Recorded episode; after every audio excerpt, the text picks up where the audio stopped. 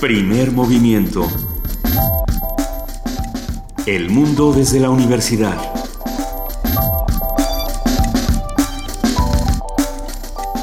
Muy buenos días, son las 7 de la mañana con dos minutos de este 29 de febrero de 2016, año bisiesto. Ah, así arrancamos aquí en Radio UNAM, primer movimiento. Querida Luisa Iglesias. Querido Benito Taibo, muy buenos días. Eh, amanecemos, eh, en efecto, después de los premios Oscar con muchas eh, cosas de qué hablar. Una, una premiación, Benito, pues sí, como, como habíamos platicado, con esta controversia del racismo, me pareció que el discurso de Chris Rock fue muy interesante por muchas razones, como ya todos lo hemos celebrado en, en, redes sociales y en diferentes espacios, como El Ángel, por ejemplo. Eh, Leonardo DiCaprio, Lubeski y bueno, Alejandro González Iñárritu se llevan eh, los Óscares.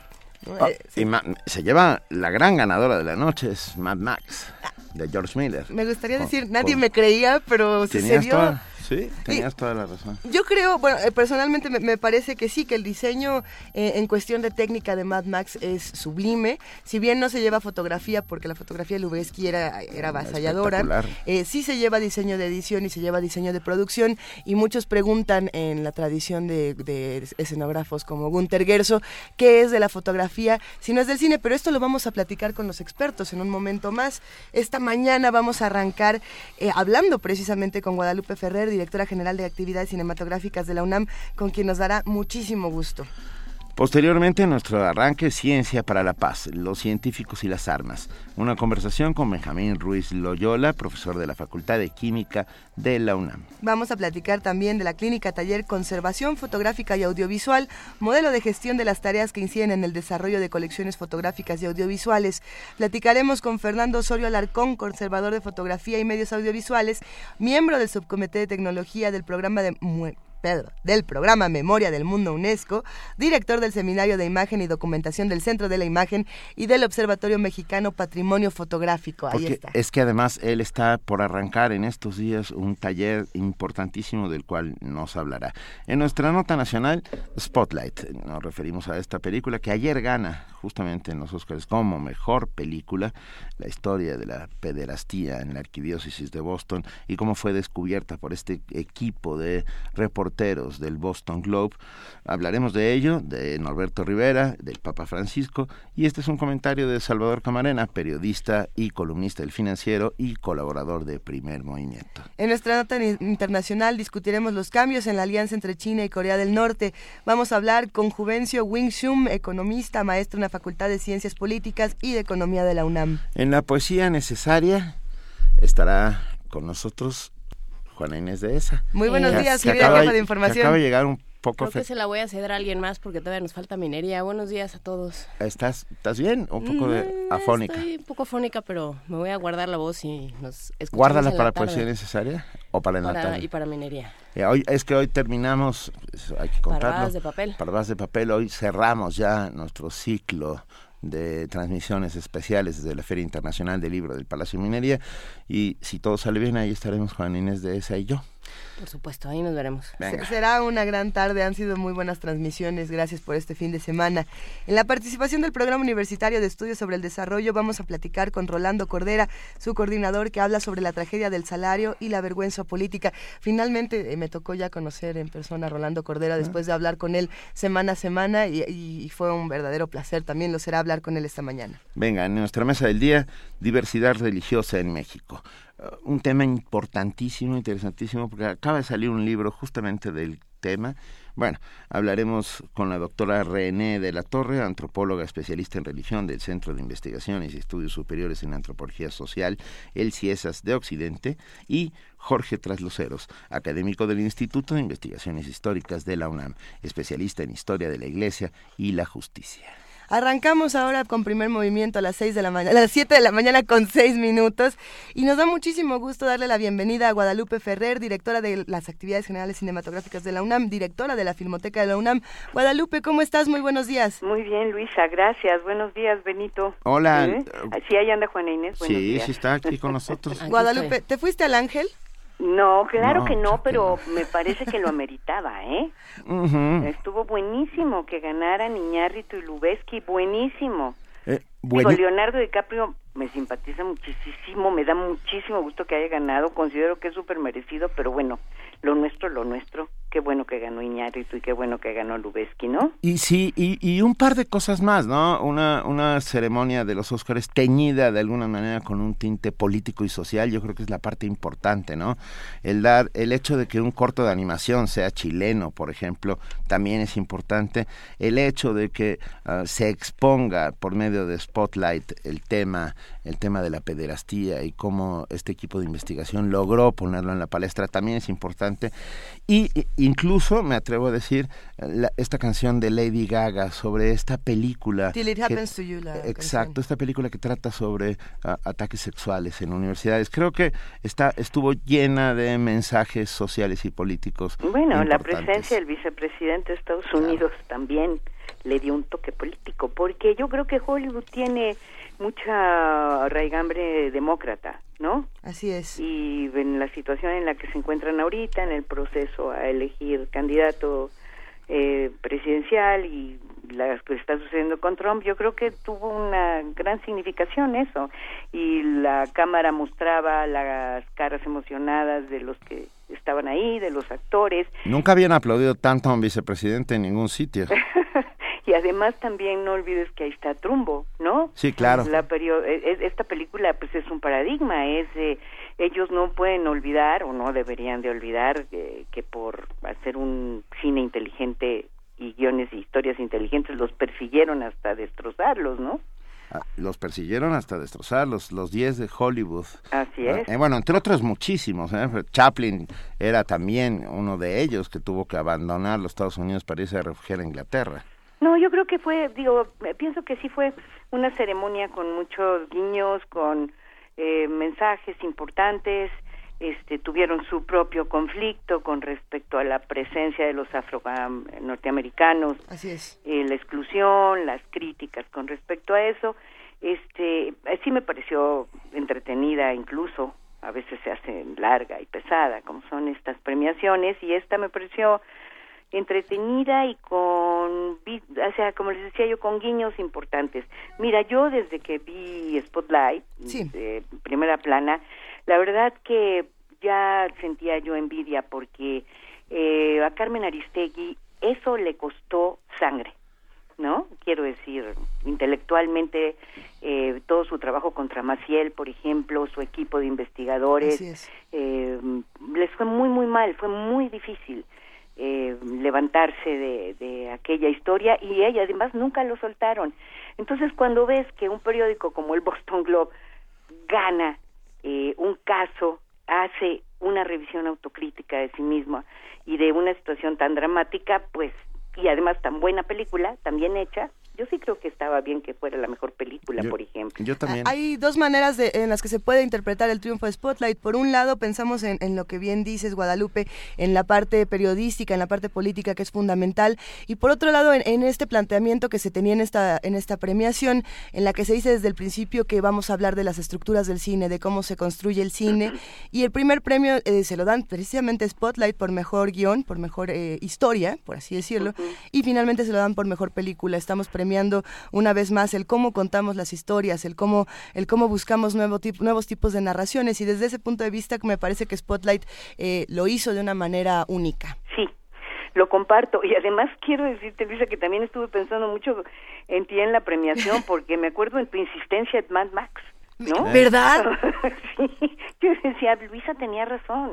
Mad, Max, a, todos nos da tanto gusto el triunfo de la ciencia ficción con seis Óscares y por otro lado también el triunfo a mejor efectos especiales que se lleva a esta película Ex Máquina, una película independiente de ciencia ficción, eh, de replicantes eh, inteligentes. Es, es una maravilla, creo que, creo que se premiaron cosas muy interesantes, Guadalupe. A mí me gustaría preguntarte qué te parece la premiación precisamente del documental, del cortometraje documental A Girl in the River, The Price of Forgiveness, que, que si bien está hablando de, de los crímenes en Pakistán, eh, su directora, de, cuando sale a recibir el premio, Sharmeen Obaid Chinoy, dice, bueno, el primer ministro de Pakistán va a cambiar las leyes gracias a las películas. Ese es el poder del cine. bueno, pues es que ya parezco yo disco rayado, pero el poder del cine es, es grande, es muy, muy importante.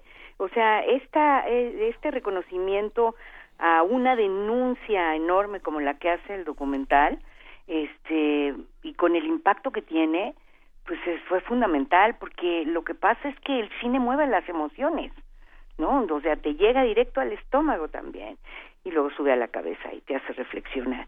Así que yo creo que el premio a este documental eh, fue, además era muy esperado, ¿eh? Era muy esperado, pero yo creo que fue súper merecido. A, mí me emociona. Eh, otro tema que nos importantísimo, que marca un hito en la historia de los Óscares en 88 años, es el hecho de que Manuel Lubezki gana por tercera vez consecutiva un Óscar a Mejor Fotografía.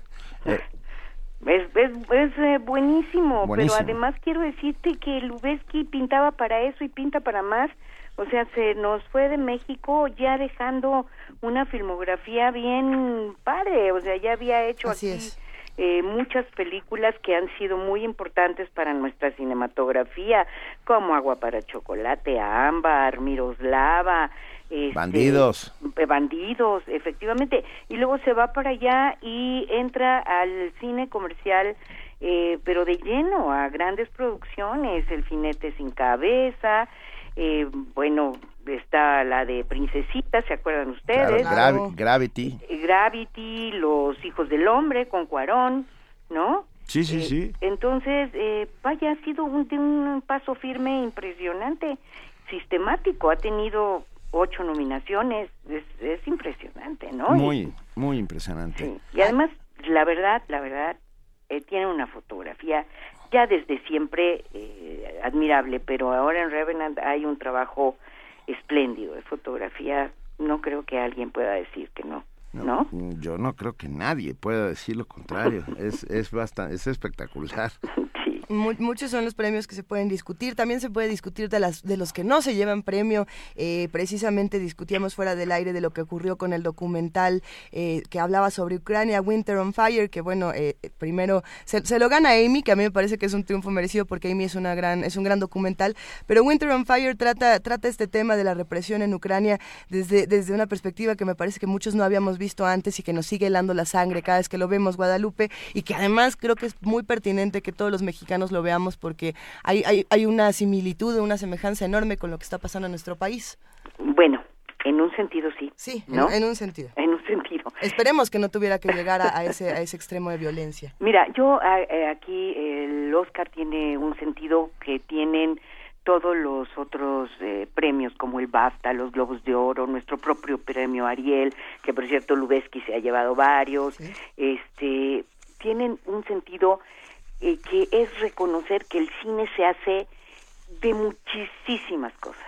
No, lo digo, no, eh, te voy a decir por lo de Ucrania. Por ejemplo, el documental implica un trabajo profundo de paciencia, observación, no son puestas en escena, eh, son eh, cosas captadas de la realidad. Este, el montaje de ese documental es muy importante.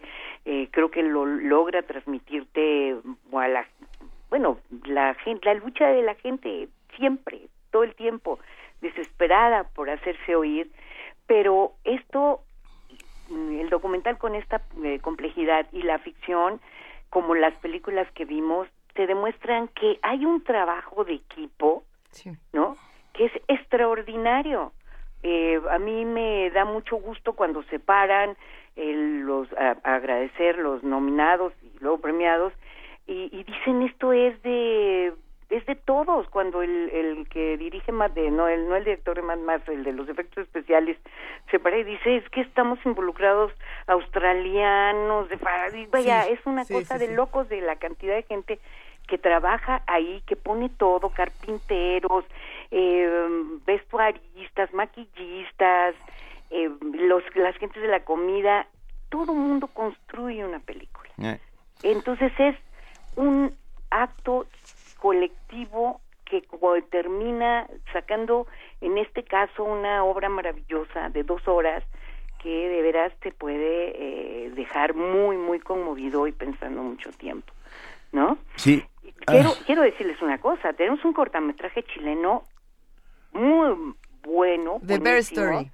Que ganó el premio. Eh. Y, y este ese se, se estrenó en Guadalajara, en el Festival de Guadalajara el año pasado y es fantástico. Es fantástico. Es fantástico. Y otra vez, estos chicos latinoamericanos hablando del dolor del exilio, de que no se repita nunca más el drama de la tiranía, en fin. Sí, eh, hubo un corte social importante en la ceremonia. Eh, ah, estaremos esto va a dar mucho de qué hablar. Te agradecemos enormemente haber estado esta mañana con nosotros, querida Guadalupe Ferrer, directora de la Filmoteca de la UNAM. no, me da muchísimo gusto. Te mandamos un abrazo y, y, nos vamos con, con esta canción uh, conmovedora, sin lugar a dudas, de Lady Gaga. Uh, esta canción que precisamente hace una crítica a, al sexo sin consentimiento, a las violaciones que ocurren en los campus. Eh, muchísimas gracias, Guadalupe. Esto es Till It Happens to You. Buen día, bye. Buen día.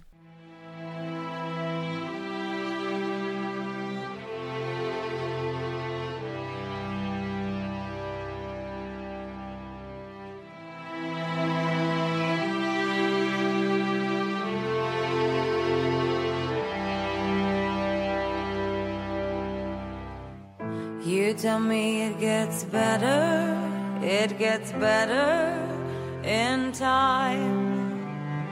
You say I pull myself together, pull it together, you'll be fine. Tell me what the hell do you know? What do you know? Tell me how the hell could you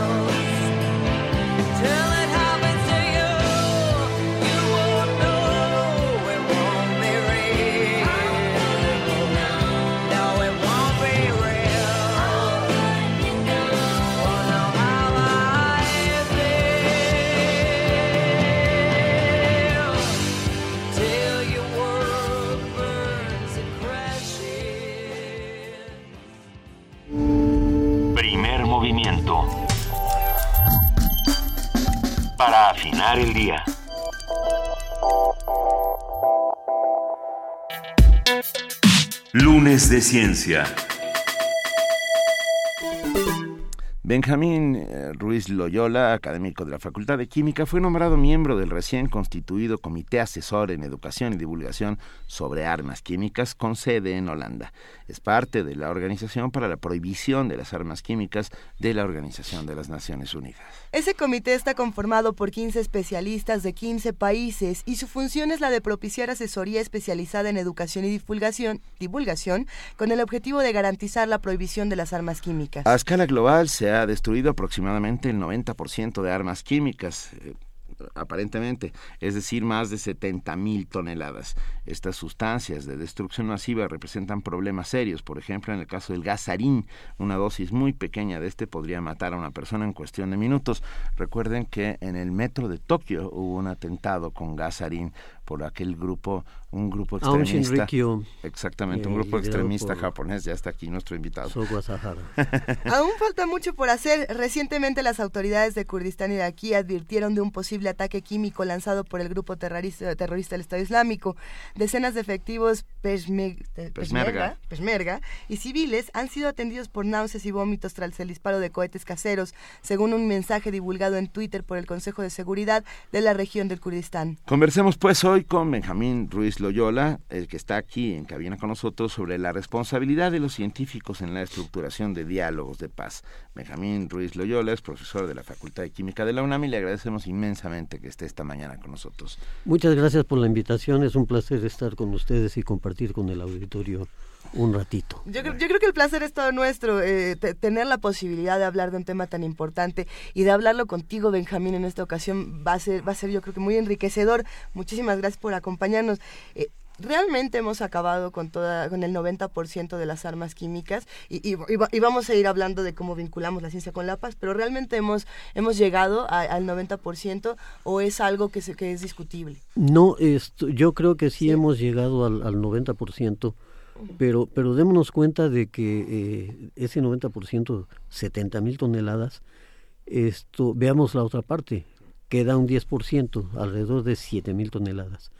Esto, como decían en la introducción, una muy pequeña cantidad de sarín es suficiente para matar a una persona. ¿Qué significa una pequeña cantidad? Más o menos un mililitro. Un mililitro que caiga, que caiga por la piel. Es decir, un litro nos serviría para matar a mil personas. Y un litro no pesa un kilo. Entonces, si tenemos todavía siete mil toneladas, es decir, siete millones de kilos,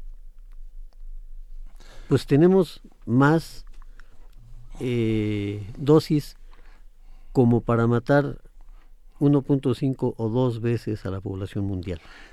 ¿Cómo, cómo se mide eh, las armas químicas? Quiero decir, ¿cómo sabemos cuántas existen?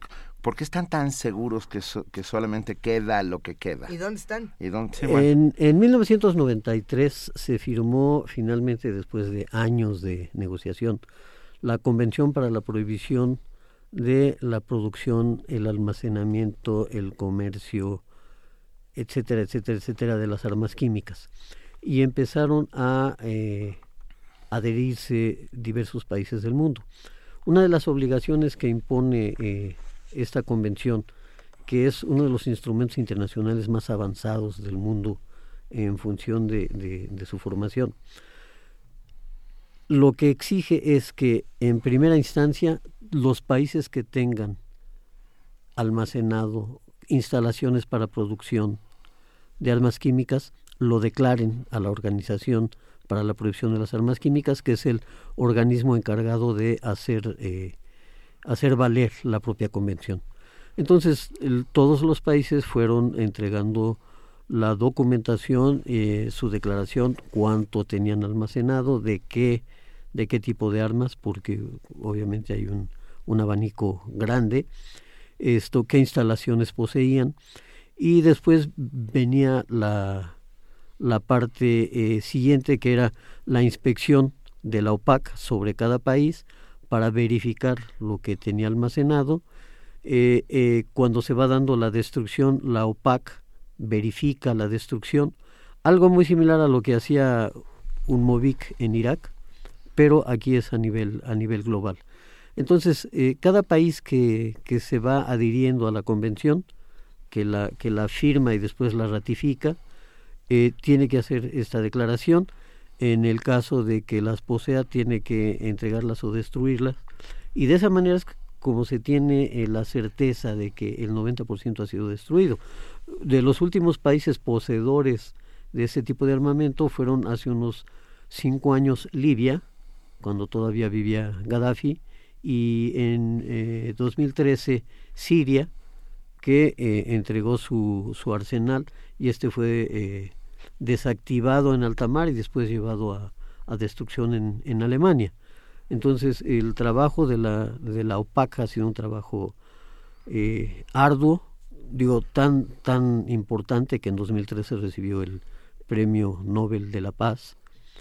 Y, y por eso podemos estar, estar seguros de que podríamos decir, puede haber alguna duda. ¿Por qué? Porque hay un país que firmó la convención pero no la ha ratificado y por lo tanto no tiene la obligación de entregar eh, ningún tipo de, de, documentación, ningún tipo de declaración, no puede ser sujeto de una inspección.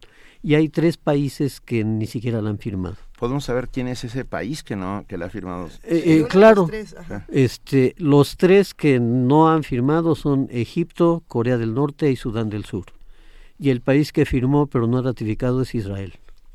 Estados Unidos sí, sí está dentro. Estados Unidos, eh, de hecho, Estados Unidos fue el país número 65 en firmar y fue el 65 porque su Congreso estaba reticente precisamente por la cuestión de, las inspecciones en función de lo que llamaban el secreto industrial. Pero hay una, hay una sección de confidencialidad, de hecho hay un comité de confidencialidad que garantiza que no haya dispersión de los datos eh, confidenciales de cada, de cada país o de cada empresa involucrada. Estados Unidos es uno de los a ver, estoy pensando en el gas mostaza, en, el, en, la guerra del 14, en la primera gran guerra. Creo que es el precursor, de alguna manera, de las armas químicas, ¿no?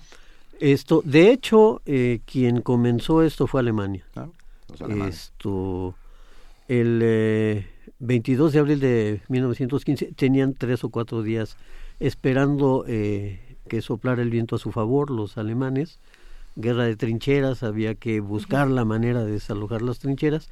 Y cuando tuvieron el viento a favor, abrieron eh, eh, las válvulas de tanques de cloro y eh, liberaron aproximadamente unas, unas no sé, deben haber sido unas mil toneladas de cloro, esto, lo que soltaron sobre las líneas aliadas en Ypres, en, en en, el Somme, ¿no? Toda, toda esta zona el, este, el, el, primer ataque masivo, no el primer ataque en la historia, pero sí el primer ataque masivo de este tamaño, ¿no? Y además lo más interesante es que el impulsor de esto fue Fritz Haber, y Fritz Haber, eh, si nos acordamos, premio Nobel de Química, por el descubrimiento del proceso para obtener amoníaco a partir de, del nitrógeno del aire.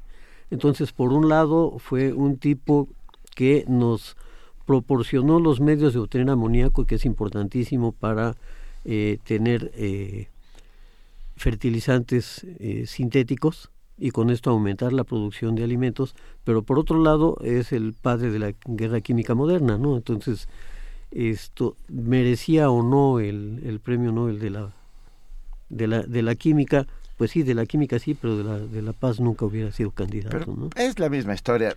Alfred Nobel, el creador de los premios Nobel, es el inventor de la, del trinitotolueno, ¿no? De la, del TNT, de la dinamita. Esto, más bien es el inventor de la manera de manejarlo seguro, sin, sin, sin, sin volarse las manos en el proceso, ¿no? pero, sin volarse las manos, pero pudiendo volar a otros. Claro, claro, claro y la, y la responsabilidad de los científicos en dónde queda. Por ejemplo, eh, saltamos de 1915 en Alemania y nos vamos al 2015 en Corea del Norte, donde todavía no se firman estos acuerdos y donde todavía tenemos muchas discusiones. De hecho, eh, todo el tiempo se está discutiendo lo que pasa precisamente ahí, de toda la, oscuridad que, de pronto se presenta de, ese lado. ¿Qué, ¿Cuál es la responsabilidad de un científico después de 100 años de lo que ocurrió en Alemania? Yo creo que eh, es una parte fundamental y que de alguna manera se ha perdido la, la enseñanza, la educación superior eh, basada en un, en un aspecto sumamente ético, eh, implicando la responsabilidad no solo hacia mi persona y hacia mi familia, sino la responsabilidad social.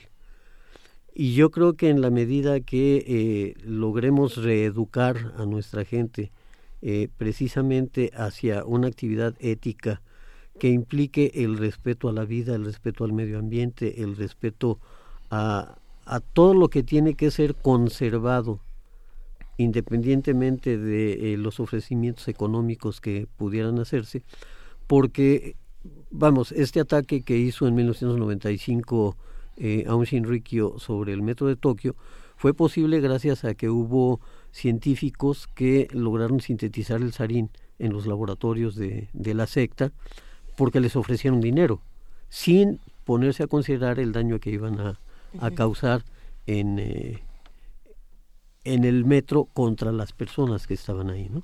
Entonces yo creo que yo creo que una parte eh, fundamental es volvamos a la educación con cuestiones de carácter de carácter ético esto inculquemos valores morales y yo creo que es una de las cuestiones importantes de este comité de nueva creación el empezar a, a trabajar en ese en ese sentido no esto en nuestro país tenemos no el problema de las armas químicas afortunadamente pero sí tenemos el problema de eh, eh, muchos estudiantes de química que eh, en un momento dado pueden ver trunca su carrera, pero tienen las opciones de irse a trabajar con narcotraficantes en laboratorios clandestinos y van a sacar más que si fueran que si se hubieran titulado y hubieran obtenido un doctorado. Pero eso ocurre también porque no eh, tenemos la suficiente fortaleza en nuestros planes y programas de estudio para enseñarles que hay cosas que no deben hacerse por responsabilidad y por respeto a la sociedad. A ver, la responsabilidad social de, de, la ciencia en cuanto a, a, este, a este tema, ¿qué, ¿Cómo, ¿Cómo lo podemos ver? O sea, ¿desde qué punto el comité, este comité asesor en educación y divulgación sobre armas químicas está incidiendo en esta responsabilidad social? ¿Cómo están? ¿Qué, es lo que están haciendo? ¿Llamados a los todavía, países Todavía no, todavía no incidimos porque apenas nos vamos a reunir por primera vez. Así es.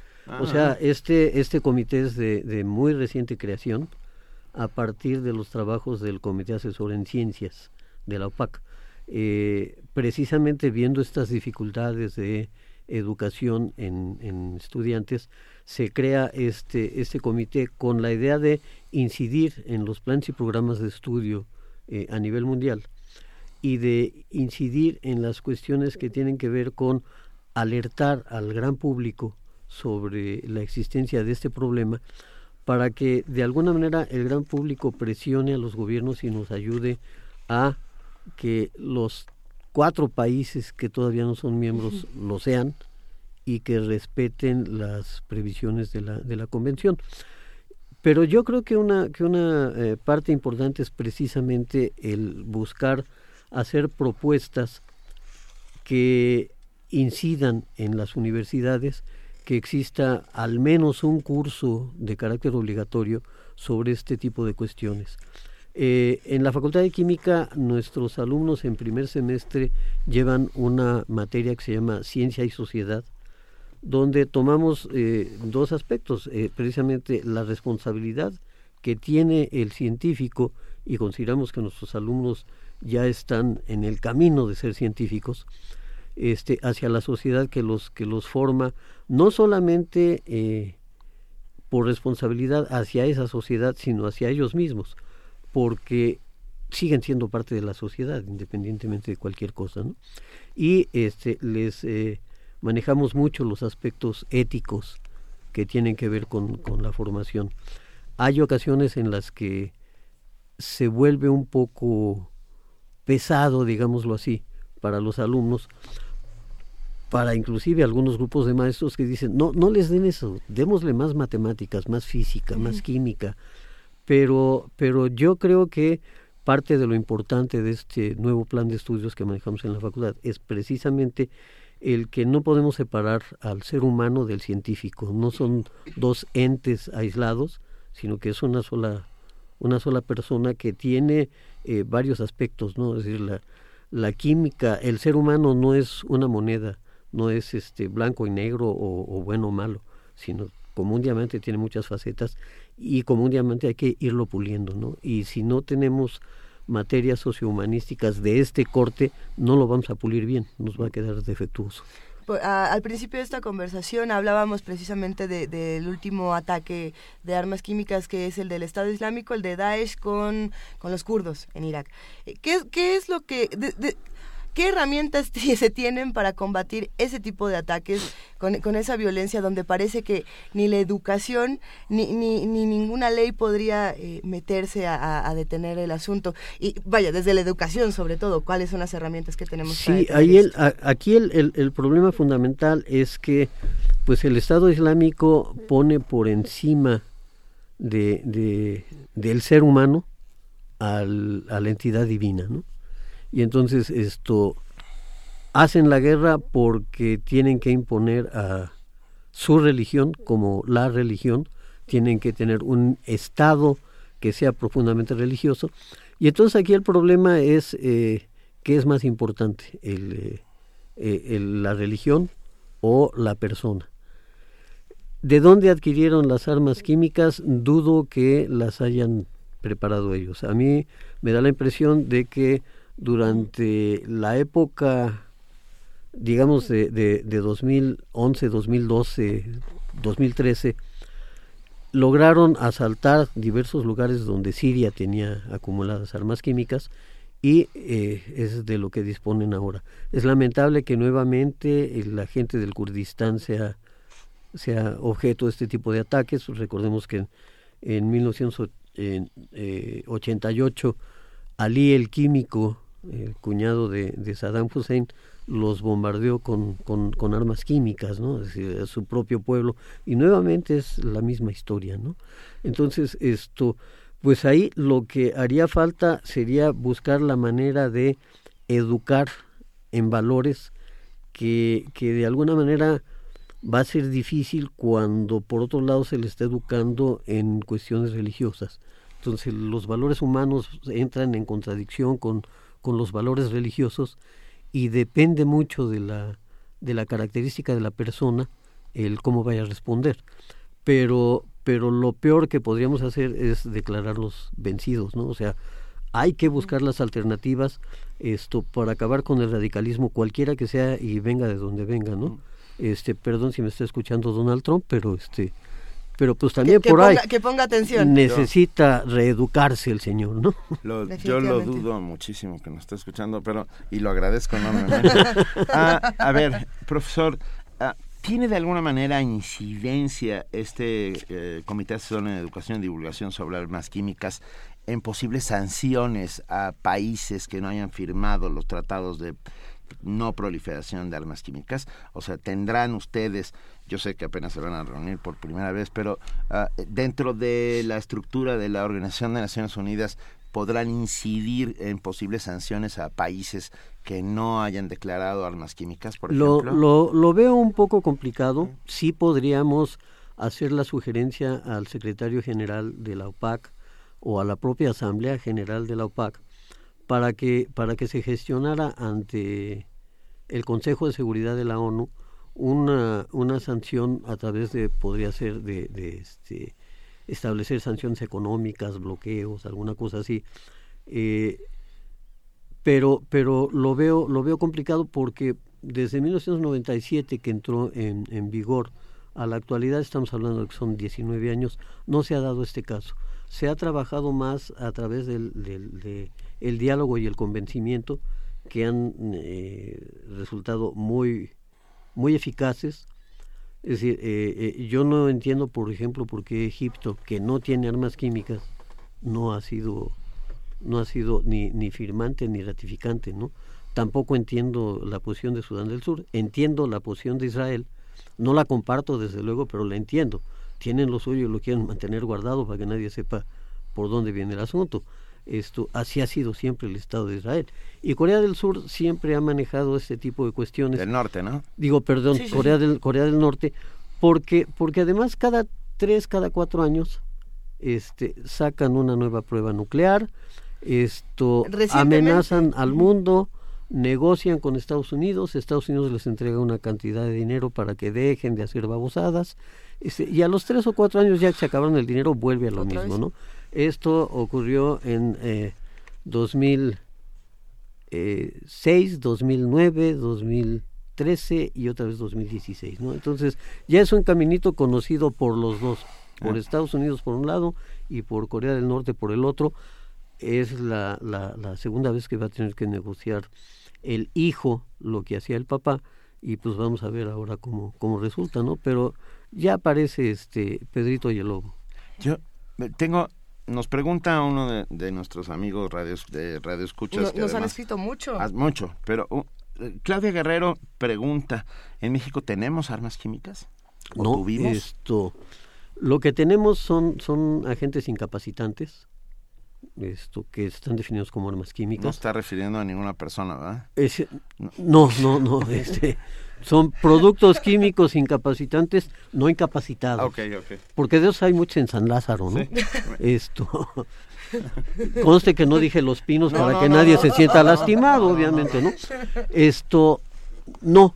El caso de los agentes incapacitantes, lacrimógenos, estornudatorios, esto, vomitivos, es un caso muy, muy especial porque la convención establece la prohibición de uso de estos agentes en caso de guerra, pero permite su aplicación sobre la población civil para el control de, el control de multitudes, sí, de, motines. o sea, el gas pimienta se puede usar en caso de motines, pero no en una guerra. Pero no en caso de guerra, efectivamente. Sí, sí, sí. Este, no ataquen a los Juanes, a los a los civiles sí, pero a los Juanes no. O sea, ya lloran suficiente con el magro salario que, que tienen y con que les hayan quitado su ración de marihuana, ¿no? Qué cosa. Eh, son de las cosas, de las cosas muy raras que existen, porque al, a raíz de esto ha habido países que han abusado del uso de los incapacitantes y han eh, verdaderamente asesinado este multitudes, ¿no? Como ha ocurrido en algunos países de, de Medio Oriente. Entonces, pero no, México nunca ha tenido este tipo de, armamento. De hecho, México ha, sido eh, pionero, eh, participó muchísimo en la gestión de la Convención para la Prohibición de Armas Químicas, fue de los primeros países en firmar y de los primeros países en ratificar la, la convención.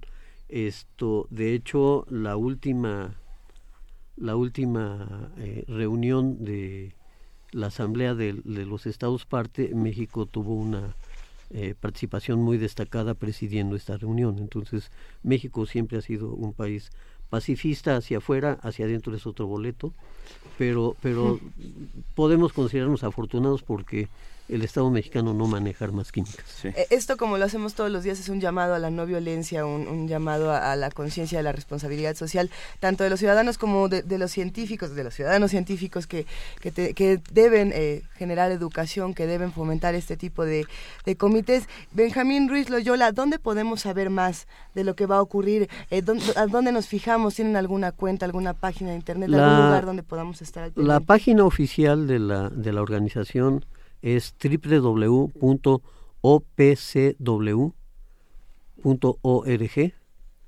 y ahí es donde sale eh, periódicamente noticias de este, de este estilo.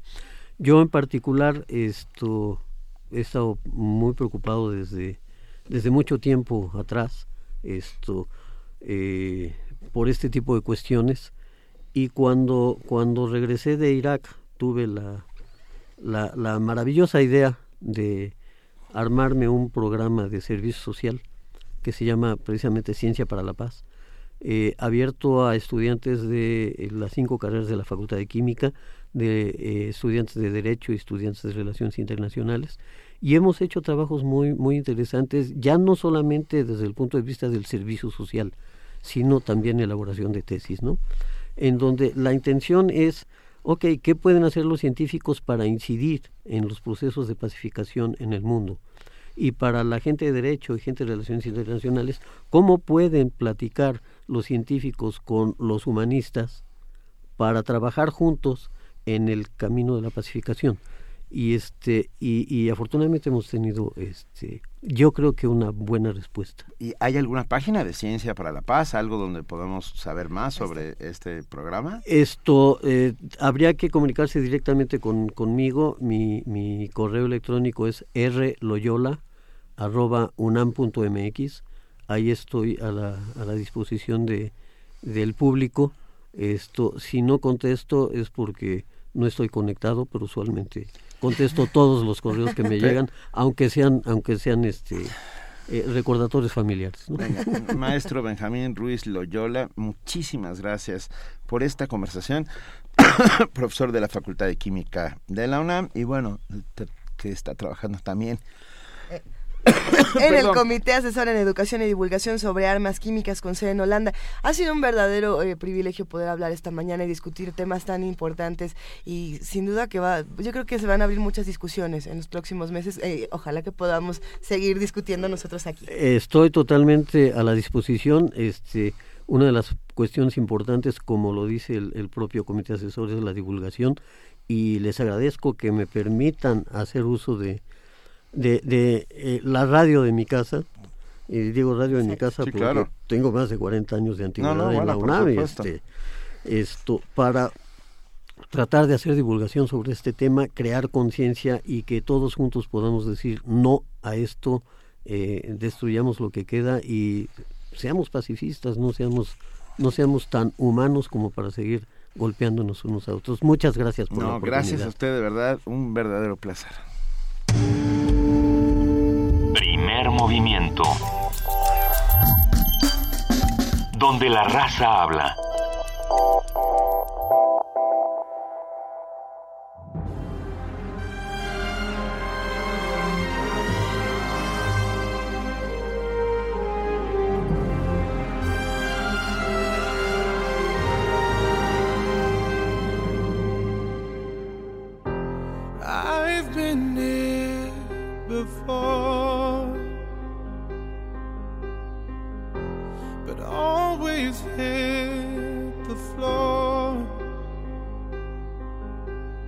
Spent a lifetime running, and I always get away. But with you, I'm feeling something that makes me want.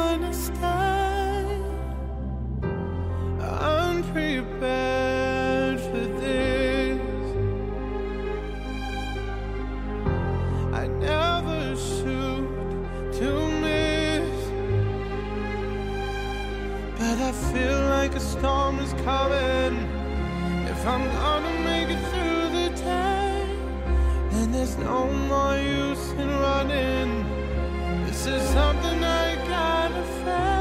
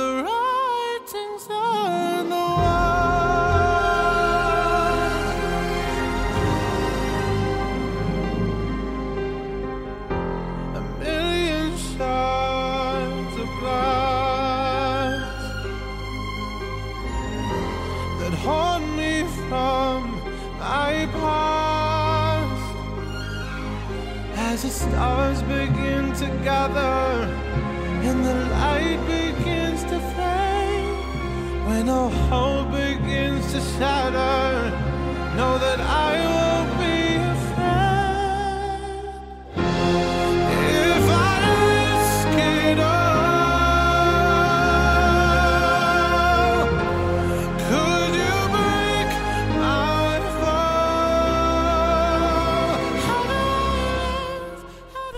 La cara de John Legend en el momento en el que dicen que Sam Smith se gana el Oscar por Writing on the Wall, esta canción que se gana eh, el Oscar por la película Spectro. Eh, James Bond una vez más eh, se lleva el Oscar. Esta es una, tradición, ¿no? Cada vez que, hay una película de James Bond todos estamos atentos al soundtrack y, la canción de Sam Smith no decepciona a nadie, aunque bueno, ya todos querían que Lady Gaga se lo llevara por Till It Happens to You. Nosotros pasamos las dos y díganos qué opinan, qué canción les gustó, qué canción no les gustó, qué les pareció toda esta premiación. Nosotros vamos a seguir discutiéndolo en redes sociales. Estamos en arroba P en diagonal Primer Movimiento UNAMI, en el teléfono 55 36 43 39.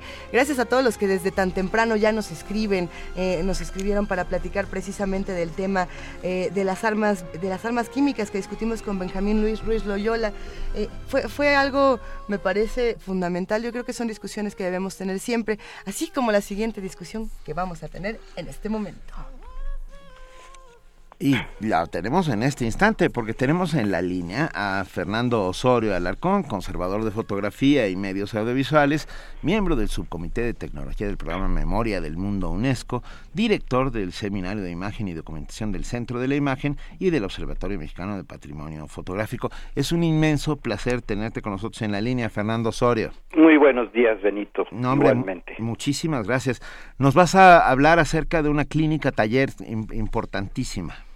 Pues sí, es una clínica que eh, vamos a iniciar el día de mañana en la sede de la Cineteca Nacional, en la sala 4, y lo que propone esta clínica es hacer una presentación de un modelo de gestión eh, para el desarrollo de las colecciones, eh, tanto fotográficas como audiovisuales.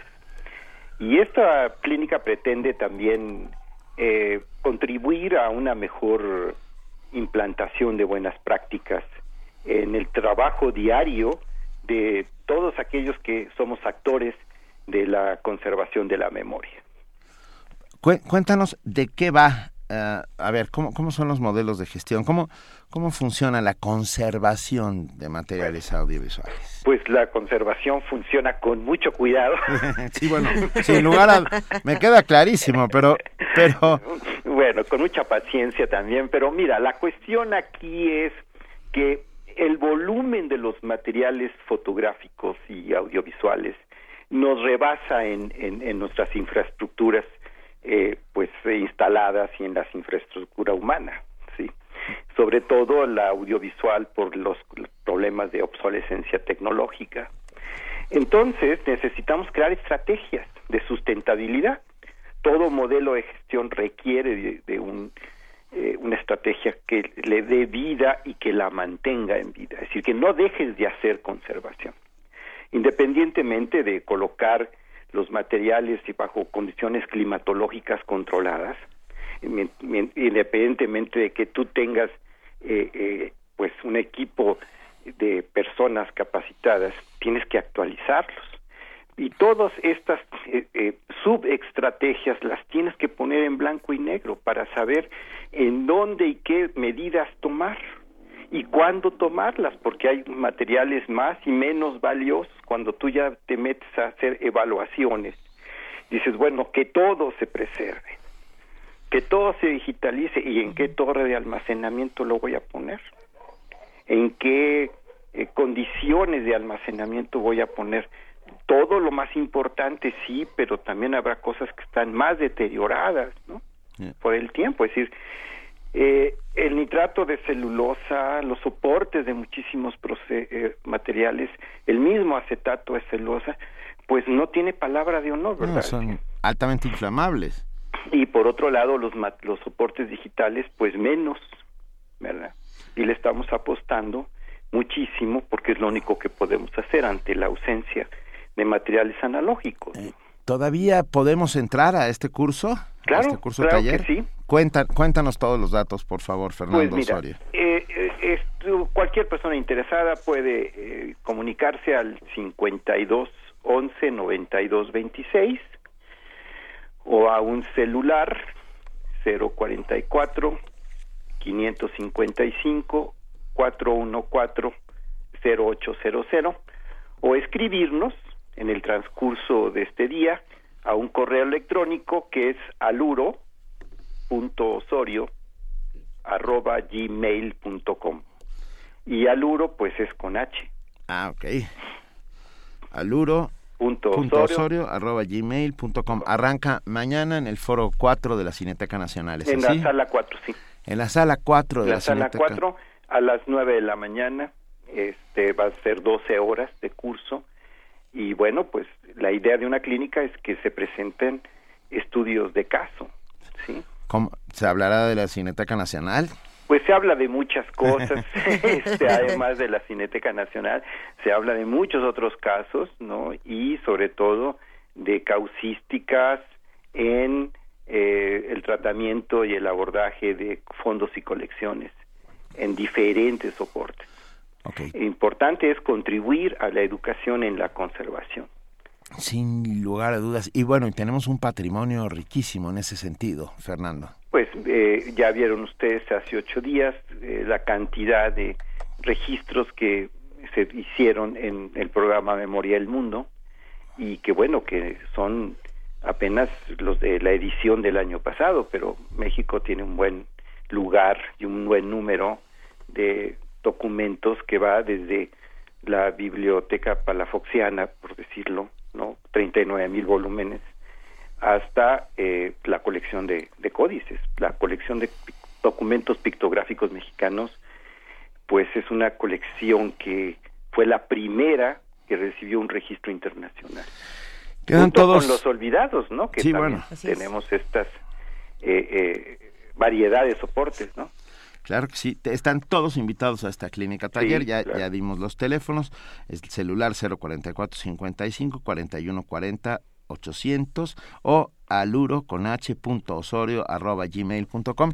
Comienza mañana a las 9 de la mañana en la sala 4 de la Cineteca Nacional. Y a ti, Fernando Osorio Alarcón, conservador de fotografía y medios audiovisuales, muchísimas gracias por estar esta mañana en primer movimiento. Muchas gracias a ustedes, un saludo. Un abrazo. Gracias, hasta luego. Adiós. Nos vamos a una pausa. Primer movimiento. Escucha la vida con otro sentido.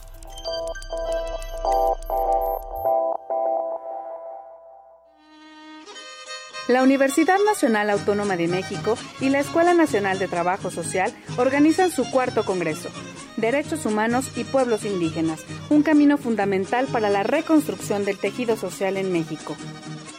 2, 3 y 4 de marzo, Centro Cultural Universitario Tlatelolco. Inscripciones abiertas www.trabajosocial.unam.mx. Mientras en México no hay trabajo, las escuelas están en el abandono y la salud es un lujo. Los diputados de todos los partidos se repartieron un bono de 300 mil pesos para cada uno. Los diputados ciudadanos fuimos los únicos que rechazamos ese dinero, porque tener vergüenza y estar del lado de la gente es hacer lo correcto. Con la bancada de los ciudadanos sí hay diferencias. Movimiento Ciudadano. ¿Te acompañan en el trayecto a la universidad? ¿Te informa de los eventos de la actualidad? ¿Tiene la música que te gusta? ¿Debate los temas de tu interés? ¿Qué significa la radio para ti? Para ti. Radio UNAM invita a todos los estudiantes de la Universidad Nacional Autónoma de México a participar en el concurso Las Voces y el Mundo, la radio. Escribe un ensayo de máximo 3.000 caracteres donde relates cuál es el papel de la radio como transformadora de la sociedad y de tu vida. Los trabajos deberán enviarse con nombre, edad, teléfono y carrera del participante a radio.unam.mx. O pueden entregarse personalmente en un sobre cerrado en la Subdirección de Producción de Radio UNAM. Adolfo Prieto, 133, Colonia del Valle. Los tres primeros lugares serán grabados, producidos y transmitidos por las dos frecuencias de Radio UNAM. Tienes hasta el 4 de marzo a las 18 horas.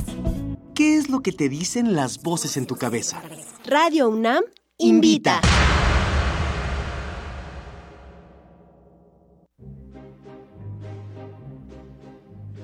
Leer transforma, enriquece, educa, pero sobre todo da libertad. 37 Feria Internacional del Libro del Palacio de Minería, Un clásico de la Ciudad de México. del 17 al 29 de febrero de 2016. Invita a la UNAM a través de su Facultad de Ingeniería. Tacuba 5, Centro Histórico. La feria del libro más antigua del país. Recuerda, más libros, más libres.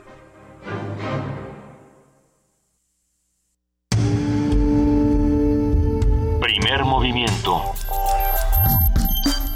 Información azul y oro.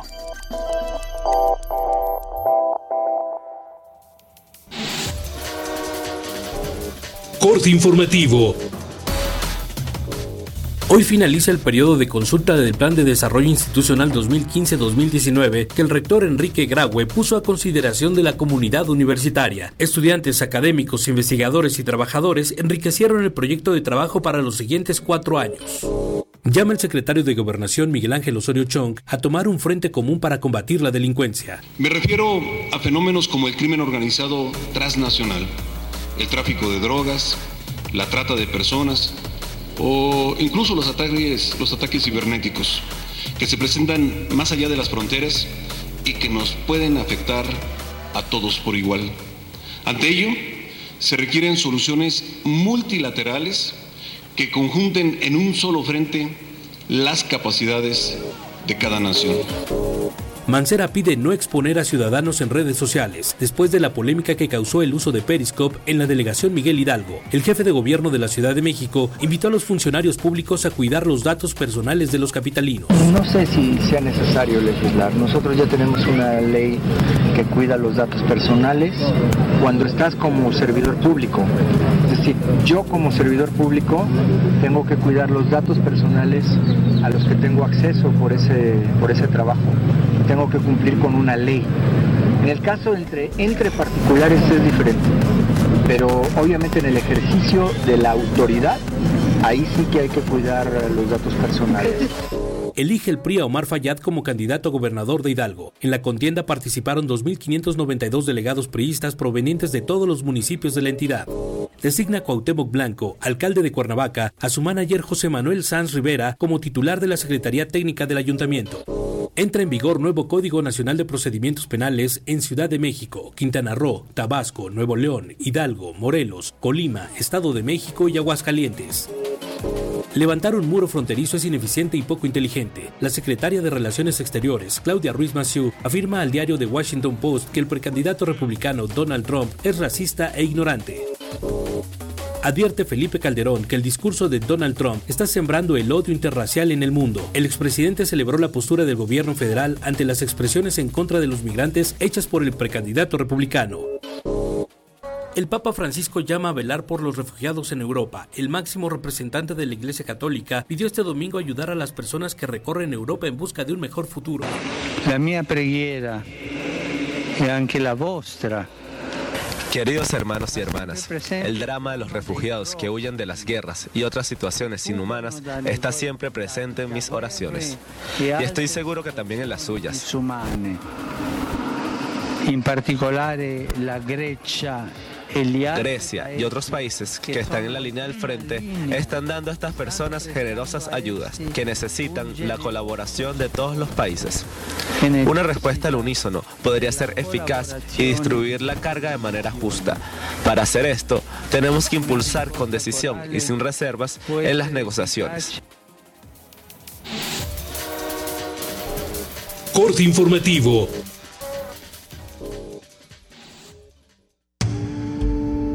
Primer movimiento. Escucha la vida con otro sentido.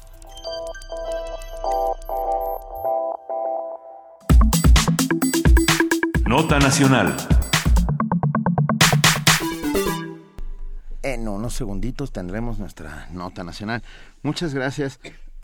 Irlanda nos escribe y dice felicidades y mucha suerte a Fernando Osorio y su equipo de trabajo en esta clínica taller conservación fotográfica que comienza mañana.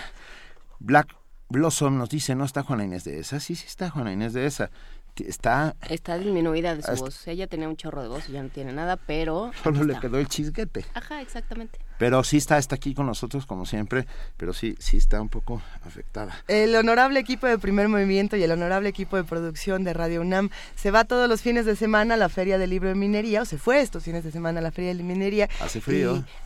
Eh, hizo frío, eh, llovió, algunos nos, nos, dio gripa, otros no, pero fue, fue una experiencia divertidísima que termina el día de hoy. Eh, ya es momento de que nos vayamos a nuestra nota nacional esta mañana. Vamos a hablar nada más y nada menos que con Salvador Camarena, como lo hacemos todos los lunes, el periodista y columnista del financiero, colaborador de este espacio y amigo Salvador Camarena, muy buenos días. ¿Cómo están? Muy buenos días. ¿Cómo están? Qué gusto saludarlos. Y una disculpa, la semana pasada se me atravesaron ahí las cabras y ya no llegué. Pero con mucho gusto en este lunes comenzando la semana juntos. Tienes muchas cabras. Además del perro, tienes cabras, Salvador. Es que hay que, hay que perseguir la chuleta de varias maneras, de la barbacoa. Estás o cajeta. Salvador, vamos a hablar esta mañana de Spotlight, Norberto Rivera y el Papa Francisco. ¿Por dónde le entramos? Bueno, por, por, mi gran visión, porque yo mandé la columna a las 2 de la tarde y vean, fue, fue la película del año según la academia. Fue lo que los decidió en realidad, a las 2 y 5 tomaron la decisión. Empezó a correr el rumor de que yo había enviado la columna al respecto. Eh, este tema creo que es muy, muy interesante. Eh, evidentemente, como ya estábamos comentando, la eh, ceremonia de los Oscar premió, y es el último de los de los nombramientos que se hace, a la película Spotlight, que creo que le, pusieron primera plana en México. eh, y es una película eh, que da gusto, este reconocimiento, por varios motivos. Pero quizá el más importante no es intrínseco, es decir, no eh, es relativo a la calidad de la película, que la tiene, a la pertinencia de la película, eh, el tema que aborda, que lo tiene sin duda en Estados Unidos, y por supuesto a la actuación y a la, hechura fílmica per se.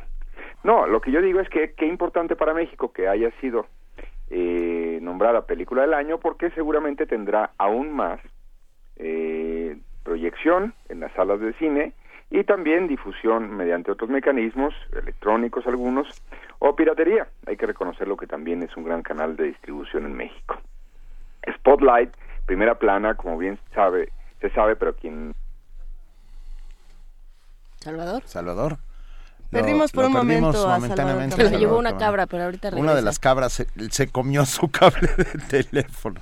Bueno, para quien no conozca esta película, es esta, esta reconstrucción del equipo Spotlight del Boston Globe que, que retoma este tema de, de los sacerdotes pederastas, del abuso a ciertos a ciertos grupos vulnerables, a ciertos muchachos en Boston y en el mundo. Y, más que eso, y el cardenal de Boston ocultándolo todo, que, es ahí de donde surge el, verdadero tema, ¿no? No, y es una, es una reflexión muy interesante no solo sobre, sobre el fenómeno en sí, sino la responsabilidad de los periodistas, ¿no? que, que tienen que hacer de lado sus creencias, sus eh, sus afinidades y su vida privada, digamos, para ejercer un, un oficio que les exige pues denunciar y decir las cosas como son. Vale, vale mucho la pena que todos nos acerquemos a la columna de Salvador Camarena, en donde precisamente habla de este tema, habla de Spotlight de Norberto Rivera y del Papa. Y bueno, en un brevísimo fragmento citamos un, muy breve algo, algo que menciona él aquí en su columna. Dice,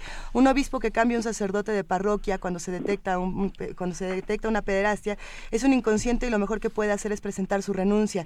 Eh, esas fueron las palabras de Francisco, según las recupera Barranco en la columna publicada el miércoles pasado, en donde se le pide la renuncia a Rivera. Hasta ahí nosotros seguimos contigo, Salvador. Sí, perdón, aquí asunto técnico. El ¿Se comió la cabra el teléfono? ¿Una de las cabras se comió el cable? exacto. Ah, ¿Ustedes saben el chiste, por cierto? Está una cabra y otra en un basurero y voltea uno y le dice, después de comerse un DVD, me gustó más el libro. es bueno, es muy bueno, es muy bueno. Bueno, y viene al cuento. Eh, por las cabras y por los libros y por las películas. Eh, gracias por el alcancé a escuchar Benito y eh, Luisa, Juan Inés, que ya estaban comentando evidentemente la materia de Spotlight. Bueno, eso eh, ha tenido varias semanas en, cartelera en México, lo cual evidentemente habla de que la película interesó. Y yo creo que es de verdad relevante que en estos asuntos de la cultura de masas, de la cultura pop, como las películas, eh, no es cine de autor ni nada por el estilo, pero está muy bien hecha. Eh, ese mundo impacta mucho más de lo que luego señores como Francisco, es decir, Jorge Bergoglio, y el señor Norberto Rivera, es decir, ambos altos ministros de la Iglesia Católica, eh, se, dan cuenta o se quieren dar cuenta. hay que recordar que Spotlight lo que lo que aborda es el tema, por supuesto ya lo habían mencionado ustedes, de los sacerdotes pederastas en la arquidiócesis de Boston, una de las más importantes de Estados Unidos, eh, una de las más importantes por tanto del mundo.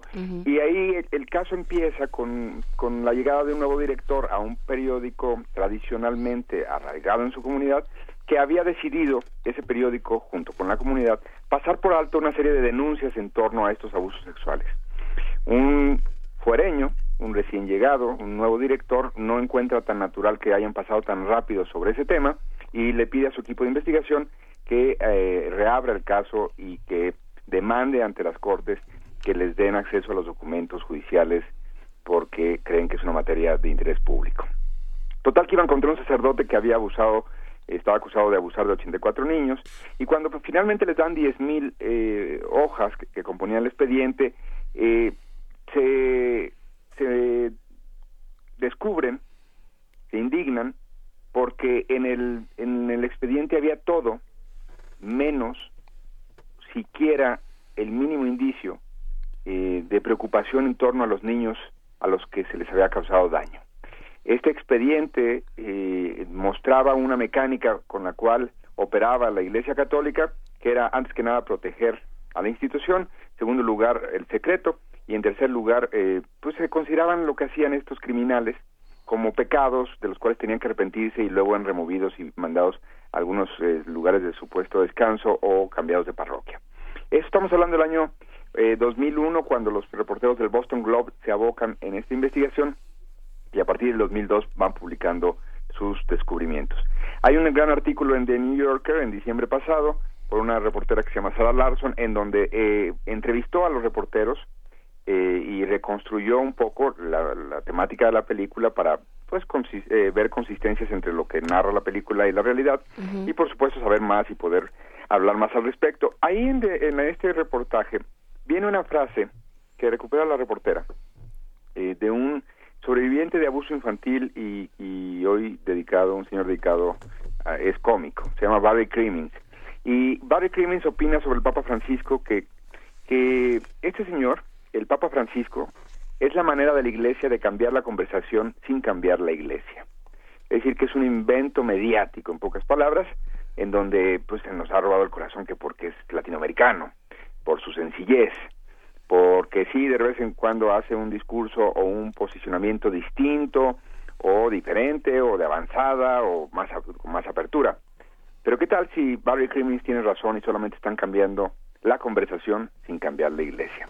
Lo digo porque la visita del Papa, todo el mundo lo vio, eh, Francisco se rehusó a entrevistarse con algunas de las miles de miles, así se calcula el número de abusados por curas en nuestro país, miles de miles de víctimas de sacerdotes pederastas en México.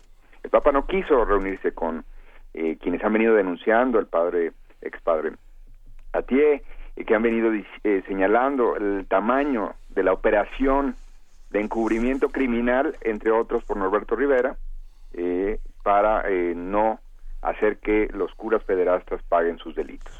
El Papa incluso se negó a dar en suelo mexicano un mensaje sobre este gran pendiente ético y legal de la Iglesia Católica con México. Y Francisco, ya se sabe, sí abordó el tema finalmente, pero fue uno, a pregunta expresa, en una rueda de prensa, y lejos de México. Eh, se podría decir, no sin simbolismo, creo yo, que incluso hizo sus declaraciones lejos de la tierra, porque fue en el vuelo de regreso a Roma. Yo creo que fueron palabras o tardías, o retóricas, o huecas, ya Luisa leía algunas de ellas que fueron recuperadas por Bernardo Barranco en su artículo de la semana pasada, el miércoles pasado publicó Bernardo Barranco un artículo en La Jornada, no se lo pierdan, donde demanda la renuncia de Rivera. Y la demanda a partir de las palabras que ya leía Luisa y que repito, el Papa Francisco cuando le preguntan por, eh, por los abusos sexuales, dice un obispo que cambia a un sacerdote de parroquia cuando se detecta una pederastia es un inconsciente y lo mejor que puede hacer es presentar su renuncia. Pues yo creo que es más que un inconsciente, y, podría ser cosas mejores que presentar su renuncia. Es un cómplice. Es un cómplice de un acto criminal y, tiene que enfrentarse a la ley. Y no puede nada más presentar su renuncia, no es lo mejor que puede hacer, es, tiene que presentar una denuncia, eh, reconocer los hechos y entregarse a la justicia. Entonces Francisco sí cambió la conversación, pero no está cambiando la mecánica de la iglesia denunciada, entre otros lugares, porque también ha habido trabajos en otras partes del, del mundo, no, Spotlight no viene a salvarnos del oscurantismo, pero qué bueno que en las pantallas que suelen ser masivas eh, haya esta difusión. Entonces el Papa Francisco no es cierto, no solo dijo sus palabras a 30 mil pies de altura, dijo palabras huecas, palabras intrascendentes insisto, Bernardo Barranco, que es especialista en religión, piensa que pues a partir de ahí se podría llevar esas palabras y ponérselas literalmente en la cara al señor Norberto Rivera, eh, cabeza de la iglesia en la Ciudad de México, y decirle, oiga, el, señor ese, que es el, la cabeza de su iglesia, dice que lo mejor que podrían hacer los que muevan a un cura pederasta de parroquia es renunciar. ¿Qué creen? En la corte, en cortes de Los Ángeles, Norberto Rivera está acusado precisamente de eso, de haber movido a un sacerdote acusado de pederastia de una parroquia a otra para evitar que enfrentara la justicia. Al padre Nicolás Aguilar, abusador. Bueno, Norberto fue cuestionado en la misa del domingo pasado por la prensa de, oiga, ya vio las palabras del Papa, y Norberto Rivera literalmente hizo uno de los eh, actos de escapismo verbal más lamentables y poco cristianos de los que tengamos memoria, al negar que conociera las declaraciones del Papa y cuando le insistieron la, la prensa diciendo, bueno, pues lo dijo el Papa en rueda de prensa, él dijo, es que yo no iba en el avión. Tuvo el descaro, la poca vergüenza y la poca calidad cristiana de mentir, que, que creo que es un pecado mortal. Pero bueno, es un cardenal, ¿qué más da? Si movió a un abusador de una parroquia a otra y no enfrenta sus consecuencias, que miente una vez más ante palabras huecas o ante palabras vagas, para no ser tan contundentes, pues ante palabras vagas, oídos de un vago. Este vago decidió, pues, ay, pues quién sabe qué habrá dicho el Papa. No, sí, sí sabe. Nomás se hizo el tío Lolo. 15 años después de los reportajes del Boston Globe, que ahora son esta película premiada, Francisco y Norberto repiten el patrón de privilegiar la secrecía, de poner por encima, las, por encima de las víctimas a la iglesia. Él primero, insisto, habló del tema en la comodidad del avión, no en México, donde hay miles de miles de víctimas y valerosos denunciantes de ellas. Y además el Papa lo hizo en abstracto, sin animarse a llamar a esos sacerdotes ni por su nombre ni por su actividad, criminales. Y el segundo, Norberto, cree seguramente que sus ominosos hechos no lo alcanzarán. Pero el gran Emilio García Riera ya lo dijo alguna vez, el cine es mejor que la vida. Por lo mismo, seguro muchos de los muchos que en México vieron y van a ver Spotlight, saben que cuando la versión 4, es decir, la versión mexicana de esta película, se haga, tendría a Rivera y a Francisco de protagonistas y lamentablemente los tendrá del lado equivocado, no del lado de las víctimas. Creo que por la coyuntura de ayer de los Oscar, pero sobre todo por un tema que no puede dejar de ser parte de la agenda mediática, es muy importante que iniciemos esta semana eh, aprovechando el Oscar a esta película sobre el periodismo de investigación y recordando que fue lamentabilísima la ausencia, la conducta del Papa Francisco con respecto a las víctimas de pederastas en México en su visita, la ausencia de un mensaje y la ausencia de una entrevista, y que Norberto Rivera es un tipo que en las palabras del Papa se queda corto, pero entre los hechos se queda más corto aún. Sí, y recordando también que... Eh, que esa iglesia nos debe muchísimo eh, en términos, o sea, desde el siglo XVII podríamos discutirlo, pero, pero eh, a últimas fechas nos ha quedado a deber muchísimo esa, esa iglesia y sobre todo las, las altas jerarquías, ¿no? Esa iglesia que se ha, que se ha amistado tanto con el poder, porque entonces no se concibe que, que Norberto Rivera Salvador, que no es solo cabeza de la, de la Iglesia de la Ciudad de México, sino de todo el país, como bien apuntaba no, no, Benito. No, no, eso es un error, perdón, ese es un error, y el señor se aprovecha de ese error vez tras vez. No, no, no, no, no, digo, yo no soy especialista, ni he leído la Biblia con el presidente Peña Nieto, pero Norberto Rivera es simplemente el cardenal de México, perdón, yo soy de Guadalajara. Y el cardenal de Guadalajara es tan o más importante que el de México. Y les voy a decir por qué es más importante, no solo porque sea mi ciudad. Es más importante porque tienen formación de seminaristas en una, en una gran medida allá. Es más importante porque quizá la población del Bajío, para buenas y malas razones, es más fervorosa que la del Valle de México. Entonces, si estuviéramos hablando de importancia de cardenal, de cardenal a cardenal, me atrevo a decir con toda pues, puntualidad que es más importante el de Guadalajara. En términos reales no es cierto son igual de importantes el de Guadalajara, el de Monterrey, el nuevo Suárez Inda de, de, Morelia, son iguales. El, el, cardenal, esto lo explicaron los especialistas ahora que viene el Papa y que nos enjaretaron toda una cobertura llena de melcocha. Eh, el cardenal Norberto Rivera es el arzobispo primado de México porque, pues cuando llegaron los españoles, joder, pusieron aquí la primera piedra de la iglesia católica, pues, que ellos traían de allá. Entonces la, eh, el arzobispado primado es porque es el número uno, pero pues luego vino el arzobispado de otros estados, de otras regiones, porque no es por estados, otras regiones del país, entre ellos Monterrey o Guadalajara, el que ustedes gusten, y entonces los arzobispados son iguales. Ah. Entonces, Pero el señor, luego dicen, y nosotros la prensa hemos sido muy tontos al respecto, luego decimos, la Iglesia Católica opina que no sé qué. No, no, es Norberto. La Iglesia Católica es un colegio en donde están reunidos la Conferencia Episcopal Mexicana, o de México. Y esos, cuando se hacen un pronunciamiento, eso sí es la Iglesia Católica de México. Para bien y para mal. Entonces, perdón, pero pues parte de lo que ha hecho este señor es privilegiarse de una confusión que hemos, eh, entre otros, eh, los medios, permitido. Eh, decir que este señor es más importante de lo que es. No, este señor es un grillo profesional, un señor que protegió, lean a Bernardo Barranco, a Maciel, un señor que protegió a Nicolás Aguilar y un señor que se la pasa pues en eso, en las grillas palaciegas.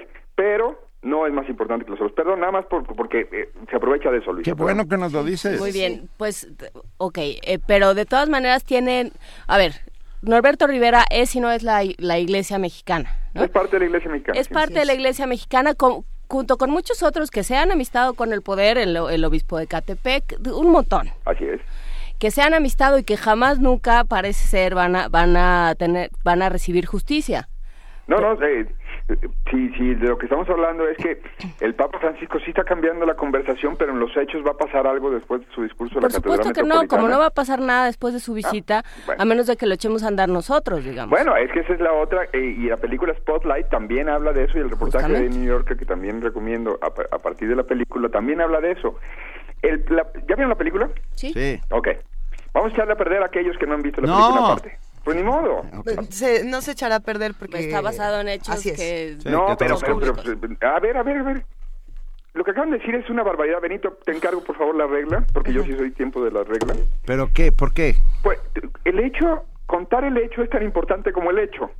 Sí. Entonces, como que, eh, aunque está basado, no vas a echar a perder. No, claro, contar la historia, pues si no, Benito no vendería libros. Eso es cierto, eso es cierto. O sea. Venga, pero cuéntanos, por favor, Salvador. El punto es solamente los abusos en Boston y en otras partes del mundo, pero estamos hablando de la película, en Boston solamente pudieron ocurrir por la complicidad de la comunidad. Y la comunidad incluye los empresarios, los gobernantes, los medios de comunicación y por supuesto los ciudadanos o la feligresía en este caso, los laicos.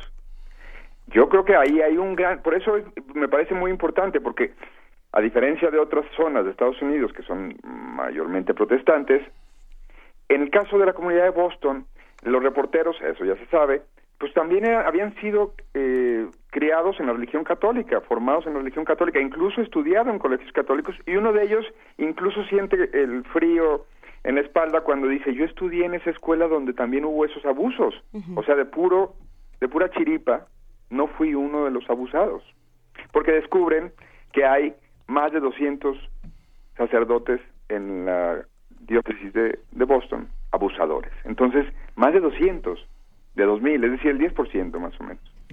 Entonces, lo que estamos diciendo es que, en efecto, si la ciudadanía no hace su trabajo una vez más, si los fieles no le dicen a Norberto, oiga, Norberto, ¿ya vio Spotlight?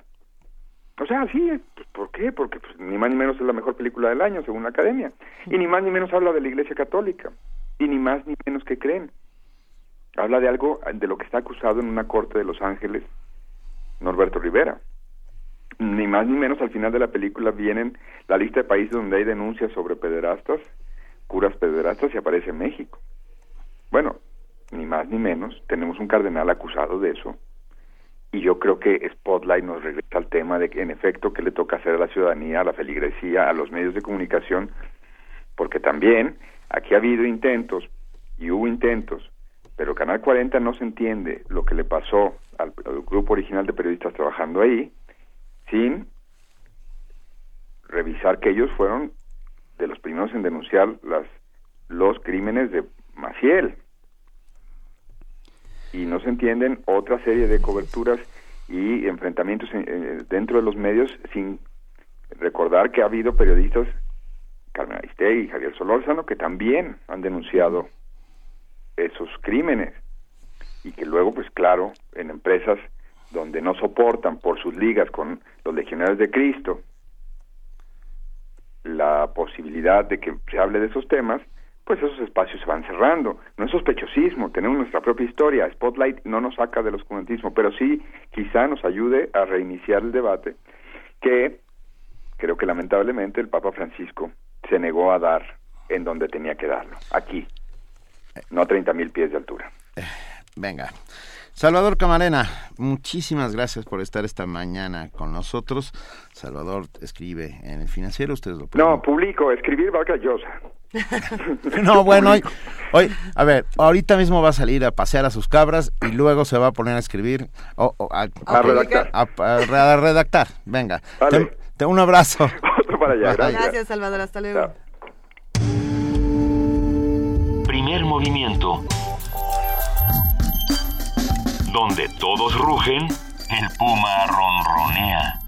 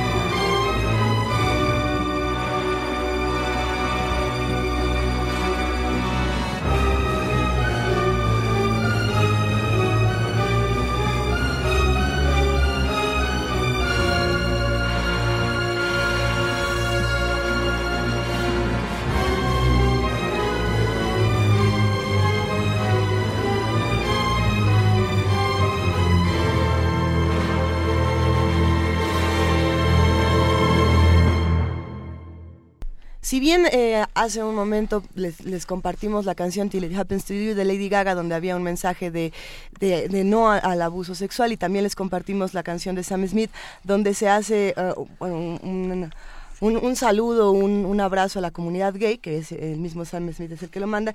Eh, nos da muchísimo gusto compartir con ustedes esta mañana el triunfo de Ennio Morricone, de quien acabamos de escuchar la canción La Última Diligencia. Esto es precisamente de la película The Hateful Eight de Quentin Tarantino. Se lleva el Oscar Ennio Morricone. Después de tantos intentos, eh, hemos platicado muchas veces de la admiración que le tenemos a este maestro italiano, eh, que ya cumplió 87 años y que había sido nominado ¿Cuántas veces? A ver, eh, Los Intocables ya tenía una nominación, eh, Boxy, Malena. El bueno, el malo, el feo, o sea, está haciendo...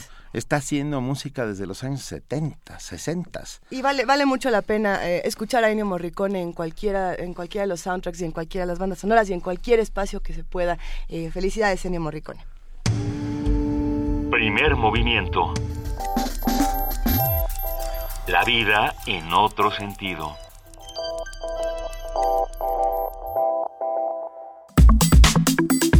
Nota Internacional. Estados Unidos y China llegaron a un acuerdo sobre una resolución de las Naciones Unidas que impondría sanciones más estrictas a Corea del Norte por su reciente prueba nuclear y lanzamiento de un cohete. Corea del Norte inició el año con su primera experimentación de una bomba de hidrógeno el 6 de enero. El 7 de febrero lanzó un satélite en un cohete eh, que gran parte del mundo condenó por considerar el hecho como una prueba de tecnología misilística prohibida. China cree firmemente que la península de Corea debería estar desnuclearizada y que debería evitar la, proliferación nuclear para mantener la paz y la estabilidad en el noreste de Asia. China es el único aliado importante de Corea del Norte. Su relación se remonta a la Guerra de Corea entre 1950 y 53, cuando Pekín envió tropas a la península para ayudar a Pyongyang a combatir a Corea del Sur, quien contaba en ese entonces con la ayuda de Estados Unidos y de las Naciones Unidas. Sin embargo, ahora las relaciones entre China y Corea del Norte podrían cambiar. Una encuesta de 2014 señala que el 20% de la población china considera positiva la influencia de Corea del Norte contra otro 46% que la cree negativa dejando de lado el porcentaje restante que se considera neutral. Un análisis de esta nota, de los cambios que perfila en la relación entre China y Corea del Norte y de la situación de la región, lo brinda hoy y lo agradecemos inmensamente Juvencio Wing Chum, economista, maestro en la Facultad de Ciencias Políticas y en la de Economía de la UNAM. Muy buenos días, maestro Juvencio Wing Chum. Buenos días, compañero. ¿Cómo está? Muy bien, gracias. A ver, ¿cómo ha cambiado la situación entre China y Corea del Norte en los últimos tiempos? Bueno, esta forma de plantear el problema es demasiado restrictiva. Ok. Mire, el problema es que ha cambiado todo el equilibrio en toda esa zona. Estados Unidos está presionando para que China se retire de la exploración submarina, número uno. Número dos, Japón ha construido ya el, la segunda prueba de una nave de guerra. Sí prohibido en su tratado de rendición firmado hace mucho tiempo. Y luego otra cosa muy interesante, la especulación con el petróleo sigue y en esa zona eh, se disputan las zonas petrolíferas. Eh, ¿Qué vamos a hacer entonces? Eh, la posición de los chinos es realmente muy clara, la posición es simple y sencillamente no atizar el fuego para que se enfrenten otra vez las dos Coreas de ninguna manera. Pero si hacemos unos, ¿cómo se dice? Unos ejercicios militares sobre la frontera de Corea y eso es un vecindario demasiado chiquito, pues imagina usted cómo se puede uno poner a pensar que son para divertirse o para hacer este ejercicios para despertar, desde luego que no lo son. Este, toda esta cuestión es una provocación terrible de parte de Estados Unidos y en gran parte también por este eh, Japón que está siendo también víctima de las presiones norteamericanas para que se intervenga en una operación militar un tanto cuanto injustificada. Y el problema de Corea del Norte es muy sencillo déjenlo en paz, déjenlo en paz, no lo provoquen. ¿Por qué lo provocan? ¿Para qué quieren provocar si no les está haciendo nada? ¿Eh? Él va a hacer todas las pruebas que quiera y lógicamente los vecinos van a estar asustados. Pero los vecinos, algunos están muy asustados porque se sienten culpables de lo que están haciendo. Eh, quisieran que todo el asunto de Corea del Norte se dirimiera en una intervención. Quisiéramos convertirlo en una especie de, ¿cómo se llama ese país africano donde se intervino? ¿Verdad que no lo saben? Nadie lo sabe, ya son muchos países donde intervienen los Estados Unidos para imponer la paz. Somalia, entre otros. Y, ¿eh? ¿Eh? Bueno, sí, y este y también en cómo se llama en los países del Medio Oriente, esa tecnología de Estados Unidos que afortunadamente tiene muchos, este, ¿cómo se llama? portaaviones que permiten que todos los territorios del mundo sean vecinos. Los vecinos casi nunca se quieren y este en este caso Estados Unidos es vecino de todo el mundo porque arrima su frontera con sus con sus eh, portaaviones, ¿no? Y este, ¿cómo vamos a tomar esta, esta, esta idea. Hay un, hay un nuevo avión japonés extraordinario, muy bonito, que sirve para atacar. ¿No se acuerda usted que hay un tratado de rendición de Japón, donde se prohíbe a Japón producir aviones? ¿No se acuerdan ustedes que Corea está muy mal, muy mal? Entonces, ¿para qué lo molestan? Déjenlo en paz. ¿eh? Al contrario, háganle que se, le ayude. China evidentemente está asustada de que pueda haber un descontrol total dentro de, Corea. Evidentemente que está asustado. Ahora bien que el papel de China, a mí, se me hace interesante ver cómo hace una semana, el 19 de febrero, el gobierno de China critica por un lado la, reacción de Obama cuando Obama decide endurecer eh, sus políticas con Corea del Norte y unos días después de eso, de pronto China ya pasa del otro lado y China dice, bueno, sí vamos a apoyar eh, las, políticas estadounidenses. O, cuál es el papel que está tomando China en este momento? Quizá necesitamos no, más ver, contexto. Vamos a ver. Sí, por este, Y claro que con este noticias de esta naturaleza se puede caer fácilmente en reduccionismo. lo interesante de la cuestión es que China no acepta que se repita en este caso las cosas que han pasado en Medio Oriente, las cosas que han pasado en el norte de África con las intervenciones de Estados Unidos. La política exterior de Estados Unidos es buscar un asunto grave para poder hacer un gran escándalo y manejar la especulación de los energéticos cuando él, pues, con ese pretexto. Primero, segundo, especular sobre una posición de Corea del Norte o atizar esta situación es también interés de China, porque el interés de China es mantener quieto a Estados Unidos y a Japón, lo cual no es un papel tan bonito, ¿no? Tenemos que decirles que por favor se dediquen a trabajar y a expandir el comercio y dejar de especular con los recursos. Es muy difícil, ¿no? Si yo estoy de acuerdo, él estoy, ¿cómo podríamos decir? Yo estoy de acuerdo en las medidas para que Corea del Norte no haga más este travesuras, perfecto, pero ahora no se ha publicado la idea en la que está en la que China le expresa a Estados Unidos y a Japón que por favor estén quietos ¿eh? y Corea del Sur es eh, con Corea del Norte son víctimas. Si se fijan en el mapa la la vecindad de tres países Corea Japón y China no soporta una vecindad artificial de Estados Unidos. ¿De dónde le sale a Estados Unidos? ¿De dónde le salen las Naciones Unidas actitudes agresivas? Yo pensaba que las Naciones Unidas era para que tuvieran actitudes pacíficas. Castigar, pero castigar. Ir a reprimir a un país que hace esos experimentos. Esos experimentos primero piensen por qué los está haciendo ¿eh? lo está haciendo porque se siente amenazado por Japón. ¿eh? Ya no saben para dónde mandar los mensajes de paz, entonces lógicamente lanzan un mensaje de, de guerra. ¿Qué les pasa a ustedes cuando India tira una bomba atómica, cuando Pakistán tira otra bomba atómica? Y luego años después se confiesan, nadie sabía quién le había pasado los secretos de la bomba atómica a Pakistán, hasta que alguien confiesa en Canadá que fueron ellos. Imagínense, se queda uno realmente asustado con esta situación. No puede ser así la política internacional, no se pueden manejar los medios de difusión en esa forma tan brutalmente simplista. La gente no es tan simplista, se tiene que hacer toda una evocación de todos los problemas que están este, creando la expansión de Estados Unidos, la necesidad de expansión de Estados Unidos y Japón y toda su toda su política agresiva. Claro que China dice, sí estoy de acuerdo, porque no me pises el Pacífico Oriental. El Pacífico Oriental es un mar en el que estoy explorando. ¿Qué estoy explorando? Evidentemente estoy explorando todos los recursos que encuentro. Eh, esos recursos los necesito. Tú quieres castigar a Corea del Norte, bueno, yo te acompaño, pero no en el sentido de intervención militar.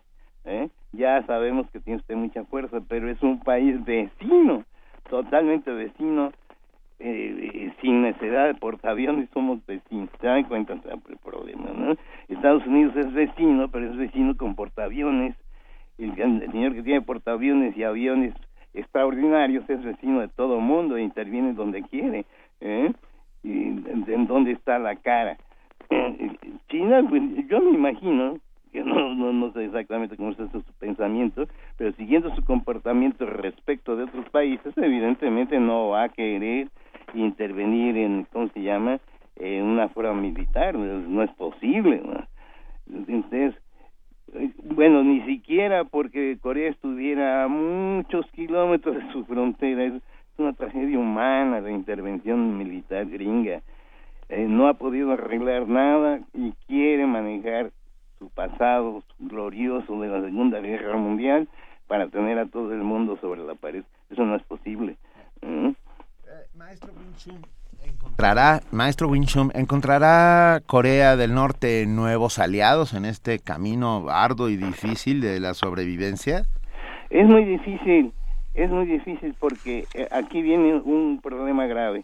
Corea del Norte no tiene ningún socio que yo sepa, ningún socio financiero, ningún socio comercial, a quien le interese explotar a Corea del Norte. Corea del Norte tiene minerales, tiene otros recursos que Corea del Sur aprovecha como mercancía. Corea del Norte tiene mucho con qué llevarse bien con Corea del Sur y Corea del Sur tiene mucho con qué llevarse con Corea del Norte. ¿eh? Los vecinos son muy bien, este, que creo yo, creo yo que son muy bien recibidos. El problema es que los vecinos quisieran comerse completo a Corea del Norte, que es un pretexto, ¿ah? es un pretexto para echar todos los los armamentos posibles y hacer todos los gastos posibles, hacer un escándalo internacional y hacer todo un pleito en la prensa para que la gente se convenza de que tenemos razón de ser héroes. Qué, qué heroicidad tan curiosa. ¿Quién teme realmente que se le que se le explote una bomba atómica de cualquier tipo en la frontera? ¿Quién puede temer? Lógicamente, ¿quién puede temer? Pues, lógicamente el que ha hecho daño.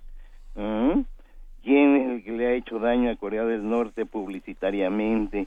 ¿Quién es el que le ha hecho daño en todos los sentidos? Pues bueno, todos los demás no están de acuerdo que haya un Estado comunista.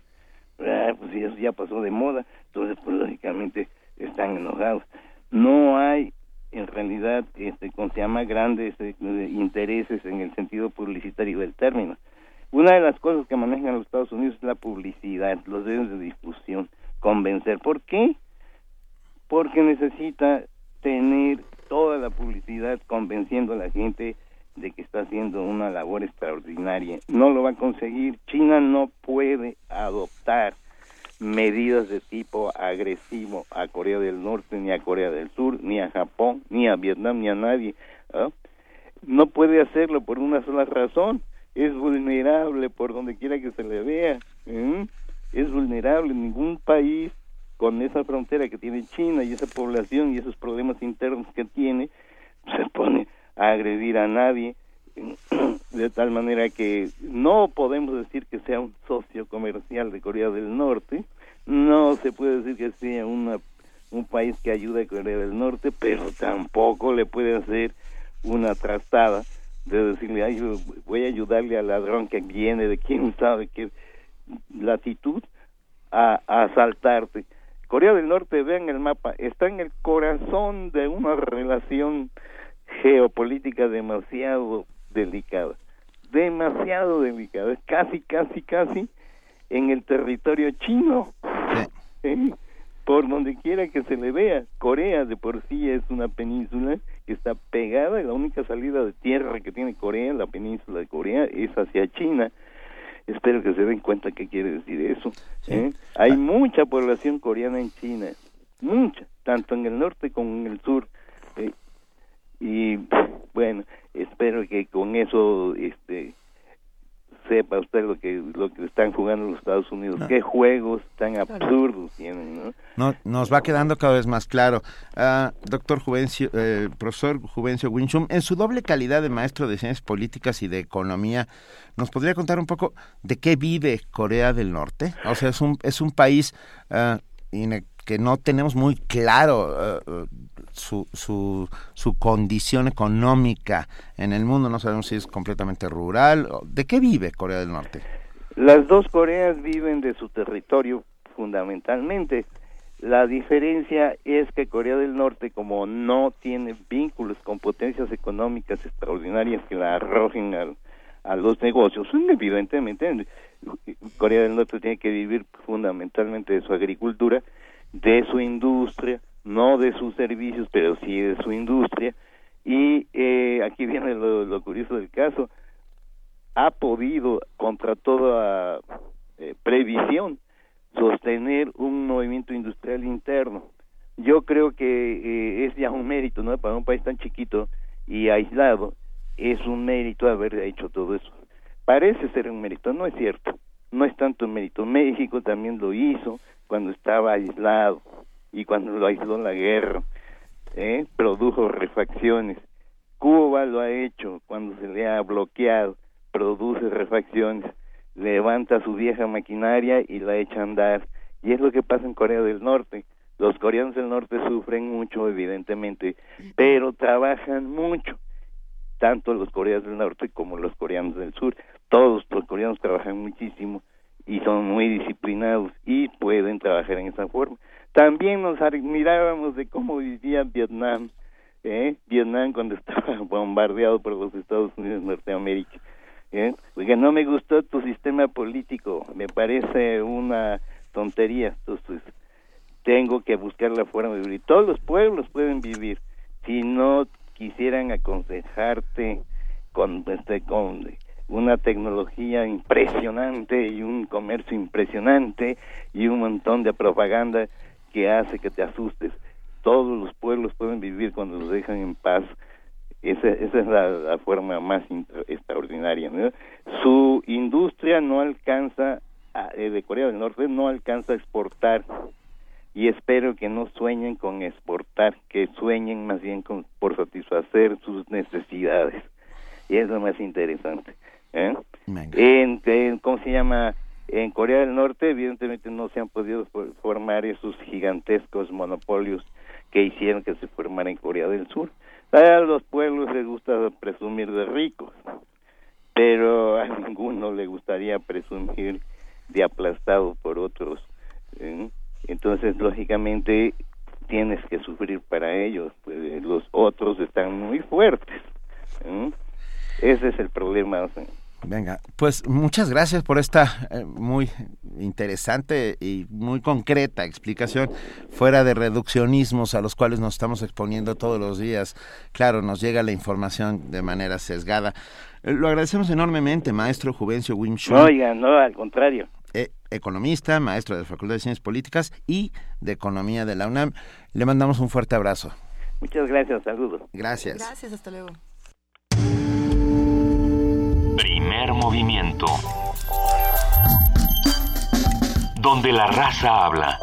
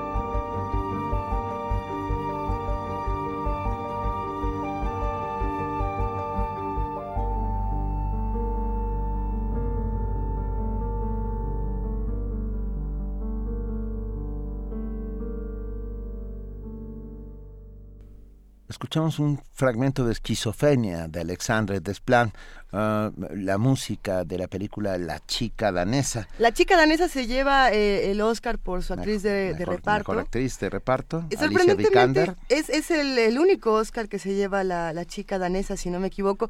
Eh, todos pensaban que iba a ser eh, una de las más premiadas y no lo fue. Sí, o sin embargo no lo fue. Tampoco, tampoco me parece mal. Me parece que es una película que vale la pena ver y sobre todo vale la pena leer el libro. Yo a creo mí me que encantaron las dos, el libro y la película. El libro y la película, a mí, sobre todo, no sé, yo creo que el libro tiene unas cuantas vueltas que la película no maneja, que ah, eso ocurre siempre en los libros. Hay más espacio para, para hacer algunas digresiones, para hacer algunos eh, eh, viajes literarios. Pero bueno, léanla, véanla y nosotros aquí estamos haciendo este homenaje eh, sonoro. Recuerden que todos estos homenajes sonoros son para que ustedes también nos cuenten sus propias historias.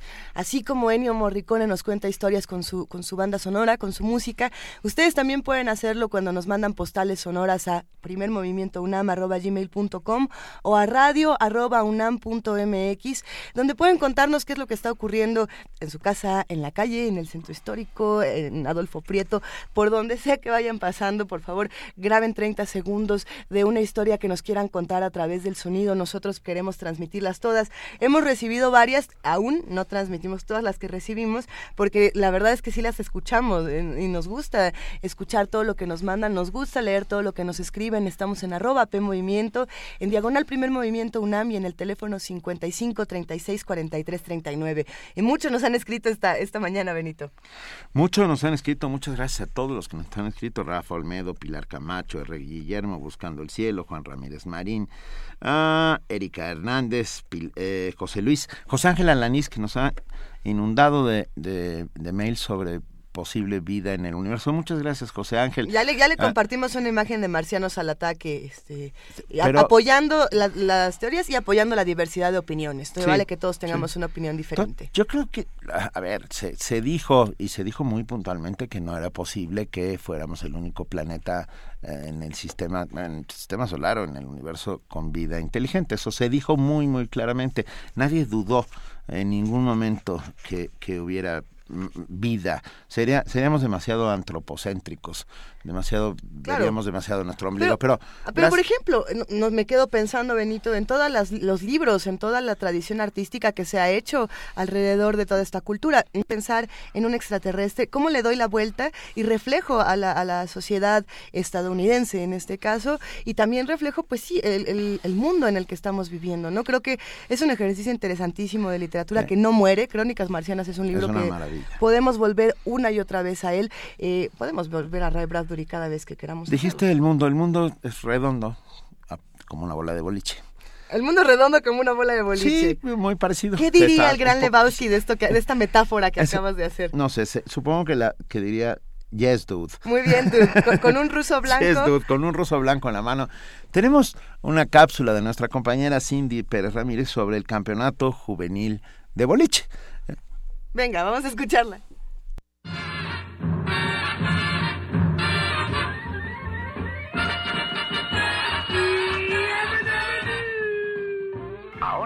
Se alista Picapiedra. Hace su tiro inicial. Y es bastante malo. La bola va sobre el pino 7. Y así es. ¿Cómo? Una chuza. Eso es para que aprendas, aironazo. Y aún no has visto nada. El boliche es un deporte que a primera vista parece simple. Quienes lo practican repiten una y otra vez el ritual de arranque. Toman una bola de material sintético, la limpian con esmero, la sujetan con algunos dedos y sin pisar la raya, la lanzan por la pista de madera. El objetivo siempre es el mismo, derribar 10 bolos en el menor número de lanzamientos. Parece fácil, ¿no es cierto? Sin embargo, requiere de concentración y disciplina. Y esas son las principales características de la selección mexicana juvenil, que recientemente ganó tres medallas de oro, tres de plata y once de bronce en el Campeonato Internacional celebrado en Qatar. Héctor Piña Rodríguez es el único integrante de la Asociación de Boliche de la UNAM que pertenece a este selecto grupo, y para él, la práctica es tan exigente como apasionante. Tener una, una mente muy, muy fría y, al principio tener una paciencia muy grande porque para llegar a, a conseguir un buen nivel en este deporte se necesita muchísimo tiempo. Yo llevo ya 10 años y apenas estoy lográndolo y sí, yo creo que la mente es lo más importante aquí, controla todo tu juego. Puedes saberlo hacer, pero si no tienes la tranquilidad, la mente fría, no vas a poder hacer nada. En el certamen, el conjunto nacional con el bolichista universitario a la cabeza se enfrentó a representantes de Colombia, Suecia, Noruega, Israel, Arabia Saudita, Finlandia e Islandia. Pues me dejó una gran experiencia porque es mi primer este, competencia más mundial que americana.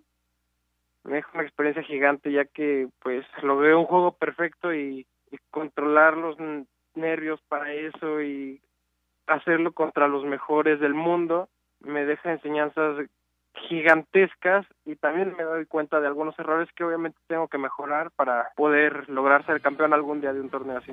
Si quiere conocer más de este deporte y hacer chuza, visite la sede de Asociación de Boliche de la UNAM, ubicada en Hermes 25, Colonia Crédito Constructor. Para Radio UNAM, Cindy Pérez Ramírez.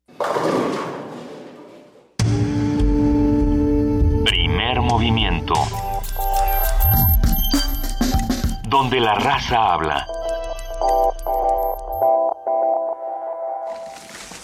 Deforestación.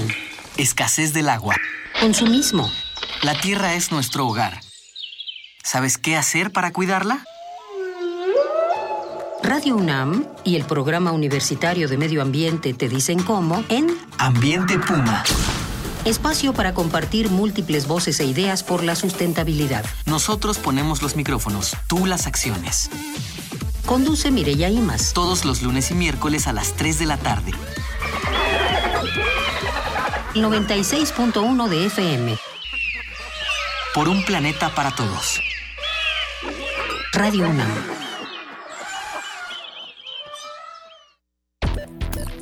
Si cumples 18 años entre el 8 de febrero y 5 de junio, puedes participar en la elección del constituyente de la Ciudad de México. Tramita tu credencial para votar antes del 29 de febrero y sé parte de este momento histórico. Consulta INE.mx o llama al 01800 433 2000 para conocer los documentos originales que necesitas llevar y hacer una cita. Conmigo, la Ciudad de México es más. Súmate.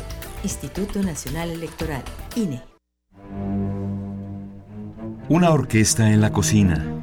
Cuarteto de cuerdas en el auto. Y un violonchelo solista sentado en el sillón favorito de la sala. Orquesta Filarmónica de la UNAM. Desde la sala Nezahualcóyotl. Escucha los conciertos los domingos al mediodía. Desde la comodidad de tu casa. 96.1 FM. Radio UNAM. Primer movimiento. Información azul y oro.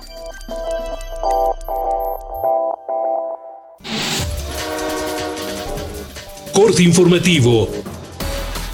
En México las barreras socioculturales son el principal obstáculo para promover la donación de órganos. Eduardo Montalvo Jave, académico del Departamento de Cirugía, Facultad de Medicina de la UNAM, explicó que es necesario incrementar la cultura de la donación de órganos en el país. Aquí en México las estadísticas del Registro Nacional de Transplantes 12.000 se encuentran en lista de espera para un riñón, cerca de 7.500 para recibir una córnea y el resto potencialmente para recibir un órgano tales como hígado, corazón, páncreas o pulmón o en muchos casos una combinación de uno o más de estos órganos. Consideramos que es importante la promoción y la cultura de la donación de órganos, por lo que es necesario impulsar programas educativos, talleres y conferencias dirigidas a los profesionales de la salud que incluyan aspectos conceptuales básicos, aspectos clínicos, desde el punto de vista ético y sociales, de la muerte encefálica, la donación y los órganos que se pueden trasplantar, es decir, la cultura del trasplante.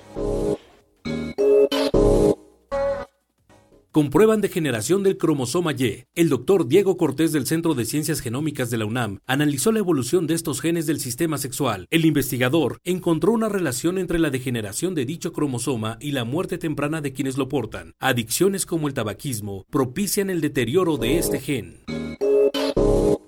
Nueva investigación en Cocula. Tras la negativa de familiares de los 43 normalistas desaparecidos, la Procuraduría General de la República, junto con el Grupo Interdisciplinario de Expertos Independientes y la Comisión Interamericana de Derechos Humanos, pusieron en marcha un tercer peritaje en el basurero del municipio guerrerense. David Penchina dirigirá el Infonavit. La Asamblea General de ese instituto deberá ratificar el nombramiento hecho ayer por el presidente Enrique Peña Nieto.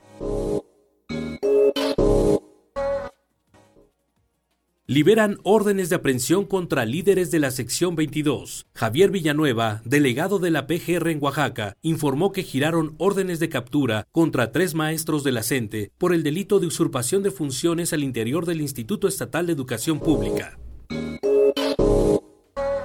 exigen al laboratorio abasto de medicamento. La Comisión Federal para la Protección contra Riesgos Sanitarios dio una semana de plazo al laboratorio fabricante del antiviral contra la influenza para que surta 85 mil unidades del fármaco. De no hacerlo, el organismo informó que se iniciará el procedimiento de sanción a que se haga acreedor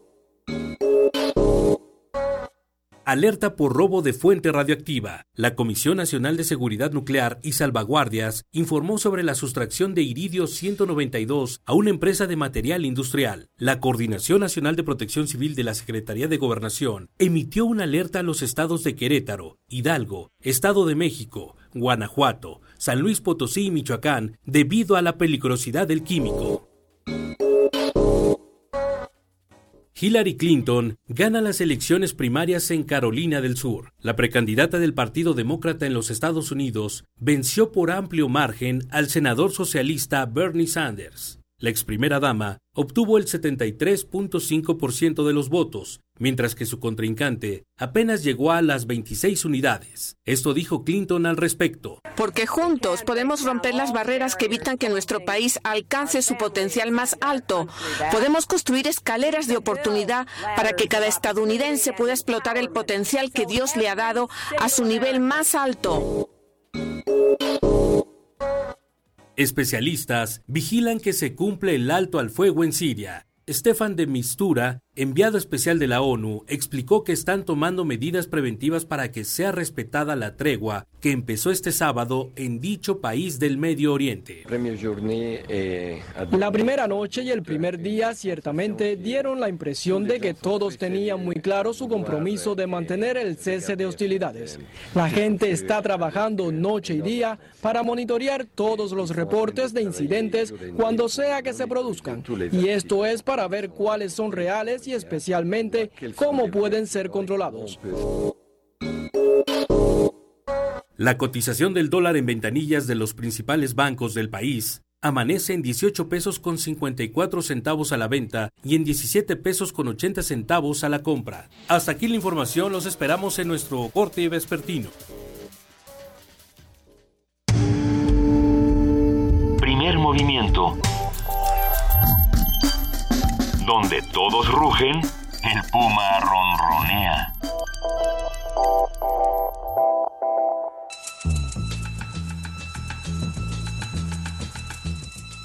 Es hora de poesía necesaria.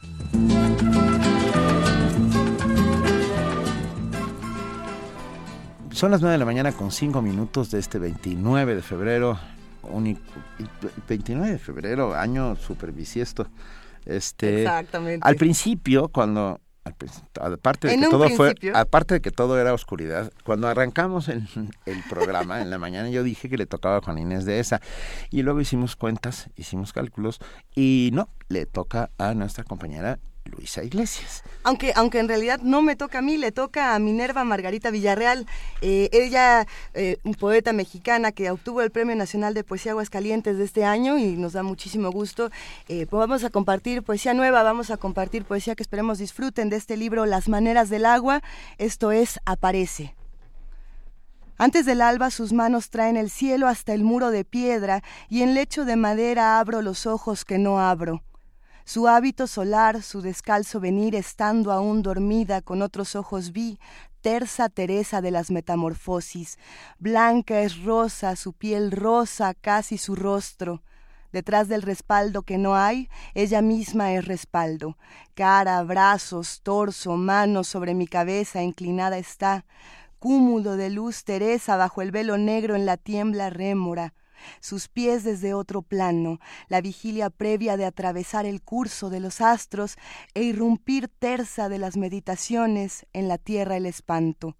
Más que asombro, mantequilla líquida penetrando por no sé qué resumidero el cuerpo, Seré una alcantarilla en manos de Teresa, una fiebre de oro de las llagas de Cristo, un cielo desprendido del siglo XVI, una viuda oscilante, un dominico en ascuas, una familia perseguida y de cuatro maneras germinará lo plantado.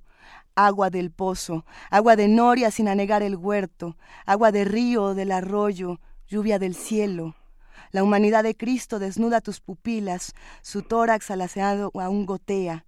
Bañémonos, Teresa, en esta rojedad, en la tierra el espanto. Bañémonos, Teresa, el espanto, Teresa. Bañémonos, Teresa, en esta rojedad. Primer movimiento. Escucha la vida con otro sentido. 9 de la mañana con 8 minutos. Ahora es momento de que platiquemos, como lo hacemos todos los lunes, con Rolando Cordera, coordinador del Programa Universitario de Estudios sobre el Desarrollo. Rolando, muy buenos días. Un gusto platicar contigo de nuevo. ¿Qué tal? Buenos días. ¿Cómo están? ¿Cómo les fue? ¿Cómo les ha ido de maratón eh, radiofónico en la feria? El maratón radiofónico en la feria eh, ha estado bastante bueno, muchos libros, hemos platicado contigo eh, sobre ahí, este libro. mucho gusto el sábado, sí. Así es, más allá de la crisis. Y bueno, eh, partiendo de ahí también podemos hablar sobre la tragedia del salario y la vergüenza de la política, que es uno de los temas que, que bien salieron a, cuento el sábado y que siguen saliendo a cuento el día de hoy.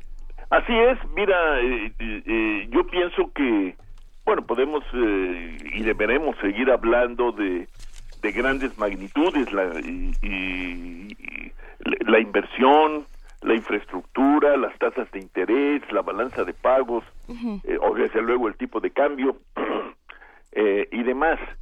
Pero me parece que cada vez es más claro que para hablar de, de la situación social, de la situación económica de nuestro país y sobre todo si queremos ponerla en perspectiva hacia adelante, si queremos imaginar o recuperar, como muchos decimos ahora, la idea del desarrollo. Entonces es indispensable hablar, a, algunos de ustedes me decía el lunes pasado, de desigualdad, por un lado, y por otro, eh, su contraparte más inmediata, constante y sonante, que se llama ingresos del trabajo o, y sobre todo, salarios y ocupación.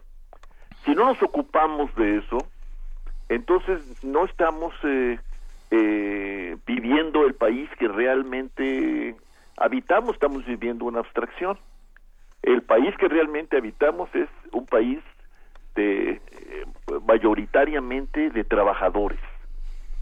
Y dentro de esos trabajadores, la mayoría siguen siendo, a pesar de todas las fantasías tecnológicas, siguen siendo trabajadores asalariados, es decir, de acuerdo con la ley, trabajadores subordinados.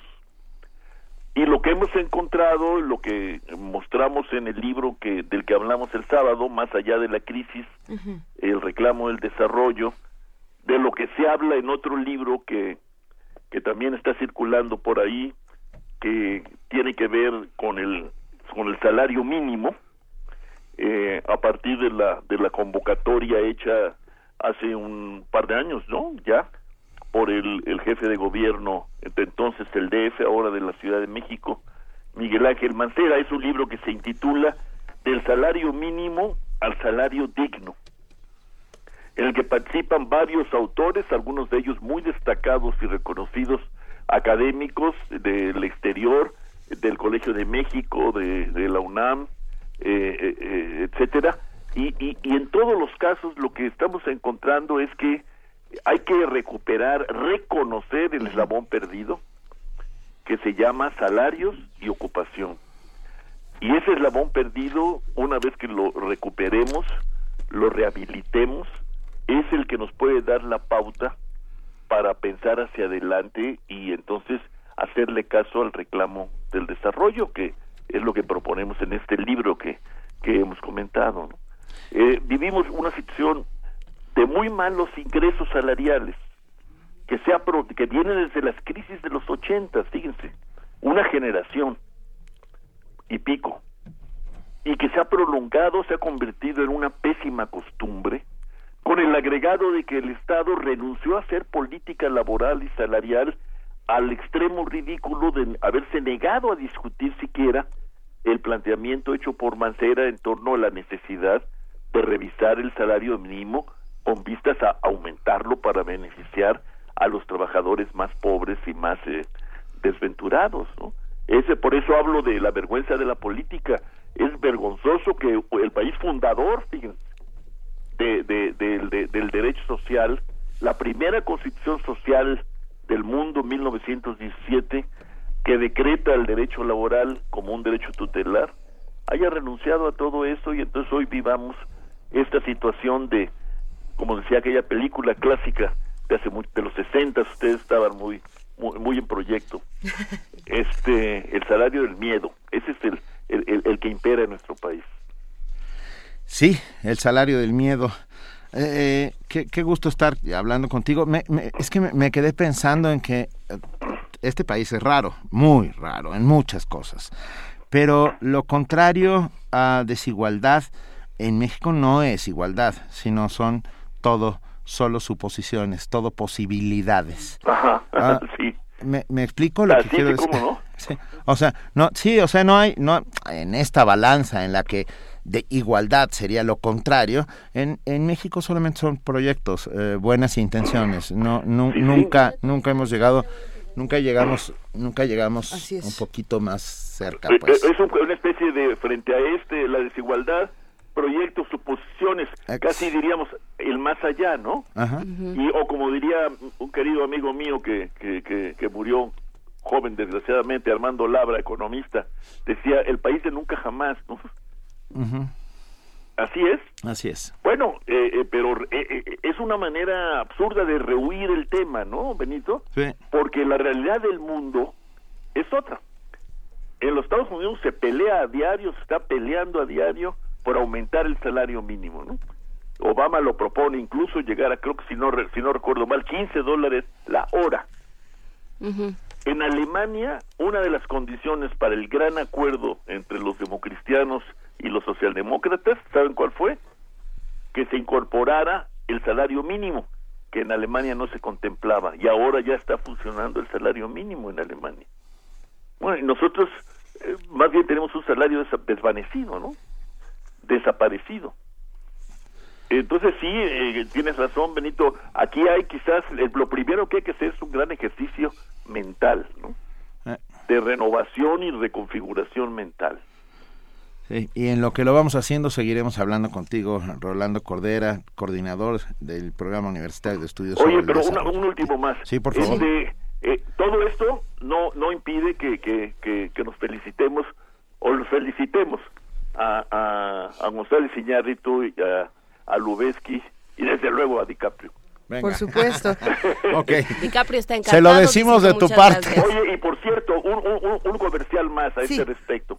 En el Festival de Guadalajara se va a volver a exhibir, bueno, renovada o como se, como se dice en el lenguaje apropiado, la gran película de Felipe Casals, Canoa, ah. a 40 años. Ok, a 40 Esto años. me parece es algo también muy digno de celebrar. Por supuesto, remasterizada. Remasterizada. Venga, te mandamos un enorme abrazo, Rolando Cordera. Y todos a leer más allá de la crisis para informarnos y sumarnos a esta causa. Sí. sí. se reciben todo tipo de comentarios. Mil gracias, Rolando. De elogios, ¿sí? Gracias. Hasta luego, Hasta Rolando. luego. Muchas gracias. Hasta luego. Primer movimiento. Donde la raza habla.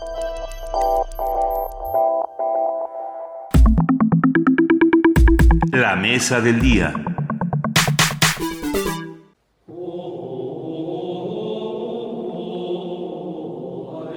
La conquista aniquiló la cosmovisión de los mexicanos e impuso a sangre y fuego una visión única de lo divino, el catolicismo. Tras siglos de abuso y control político de la Iglesia Católica, Benito Juárez promulgó las leyes de reforma en 1859 y sentó las bases de la separación Iglesia-Estado. En 1991, el entonces presidente, Carlos Salinas de Gortari, promovió una reforma constitucional en materia religiosa que derivó en el restablecimiento de las relaciones oficiales entre México y el Vaticano, rotas desde el juarismo, y otorgó personalidad jurídica a las iglesias, lo que permitió que los ministros de culto pudieran votar. Sin embargo, a decir de Hugo José Suárez, académico del Instituto de Investigaciones Sociales de la UNAM, no siempre se respetan las normas del Estado laico. Yo creo que en términos eh, formales vamos avanzando y vamos teniendo realmente, eh, vamos teniendo un escenario de, ejercicio de Estado laico bastante avanzado respecto a otros países. El tema es que a ratos las fronteras pueden ser eh, no muy claras y que ahí es donde precisamente se pueden dar algunos algunas situaciones como las que hemos vivido cuando se tiene, por ejemplo, una visita de un líder católico, un líder religioso y a la vez un líder de Estado, como fue el caso del Papa, ¿no? Un Estado laico tiene la obligación de regular las creencias religiosas desde una posición neutral. El ejercicio del poder y la generación y aplicación de leyes deben garantizar a cualquier ciudadano la posibilidad de ejercer libremente sus credos. No obstante, como señala el doctor Suárez, los comportamientos de los funcionarios pueden hacer que los principios del Estado laico se malinterpreten. Por ejemplo, el momento en el cual el presidente eh, Peña Nieto en Palacio dice eh, casi literalmente que esto es más que una visita de Estado y es el encuentro de un eh, pastor con sus fieles ahí estaba yendo más allá de lo que tendría que decir un presidente cuando está recibiendo en Palacio Nacional a otra autoridad de Estado. Ahí mismo se dio esto que fue ampliamente comentado de que el presidente dijo en México somos eh, guadalupanos y bueno, en ese momento estaba nuevamente dejando de lado a un porcentaje grande de la población, por lo menos un 20%, si no más, de personas que no necesariamente son guadalupanos, que tienen una serie de creencias, eh, pues como quieren, en un país eh, marcado por la diversidad religiosa. Uno de los factores que coadyuva a la cohesión y armonía social es la imparcialidad de los gobernantes. En un Estado laico no puede haber una religión oficial, sobre todo si existe en él una gran diversidad religiosa como la de México. Para Radio UNAM, Dulce García. Ante la reciente visita del jefe del Estado Vaticano a nuestro país, los medios de comunicación brindaron datos sobre la cantidad de católicos, así como de otras religiones, que hay en México. El número de católicos ha disminuido. Hace 15 años el porcentaje de población identificado como católico era de 88%. Sin embargo, en el último censo de población del Instituto Nacional de Estadística y Geografía, ese porcentaje disminuyó a 82.9%. En el país también se tienen registros de otras religiones como la judía, que eh, compuesta por 67.500 personas, la islámica por 3.760, de origen asiático entre 18.000 y 185 personas. Perdón, de origen asiático, 18.185 personas, o espiritualistas, que son 35.000. Sobre la situación de la religión en nuestro país, sus funciones sociales, políticas y hasta económicas, y bueno, sobre los principales actores de la fe, esta mañana vamos a platicar con la doctora René de la Torre.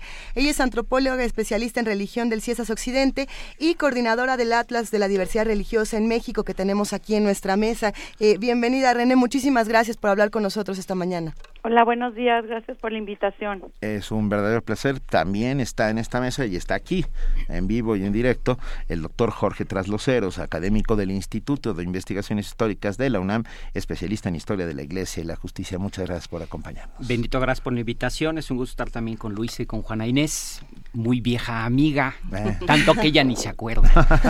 tanto así. Nos da muchísimo gusto que nos acompañen para platicar de lo que está ocurriendo con las religiones en nuestro país actualmente. Eh, doctora René de la Torre, podríamos quizá empezar platicando de cómo ha cambiado eh, nuestro país en términos de, diversidad religiosa, eh, cuántas religiones, de dónde, por qué, qué ha ocurrido.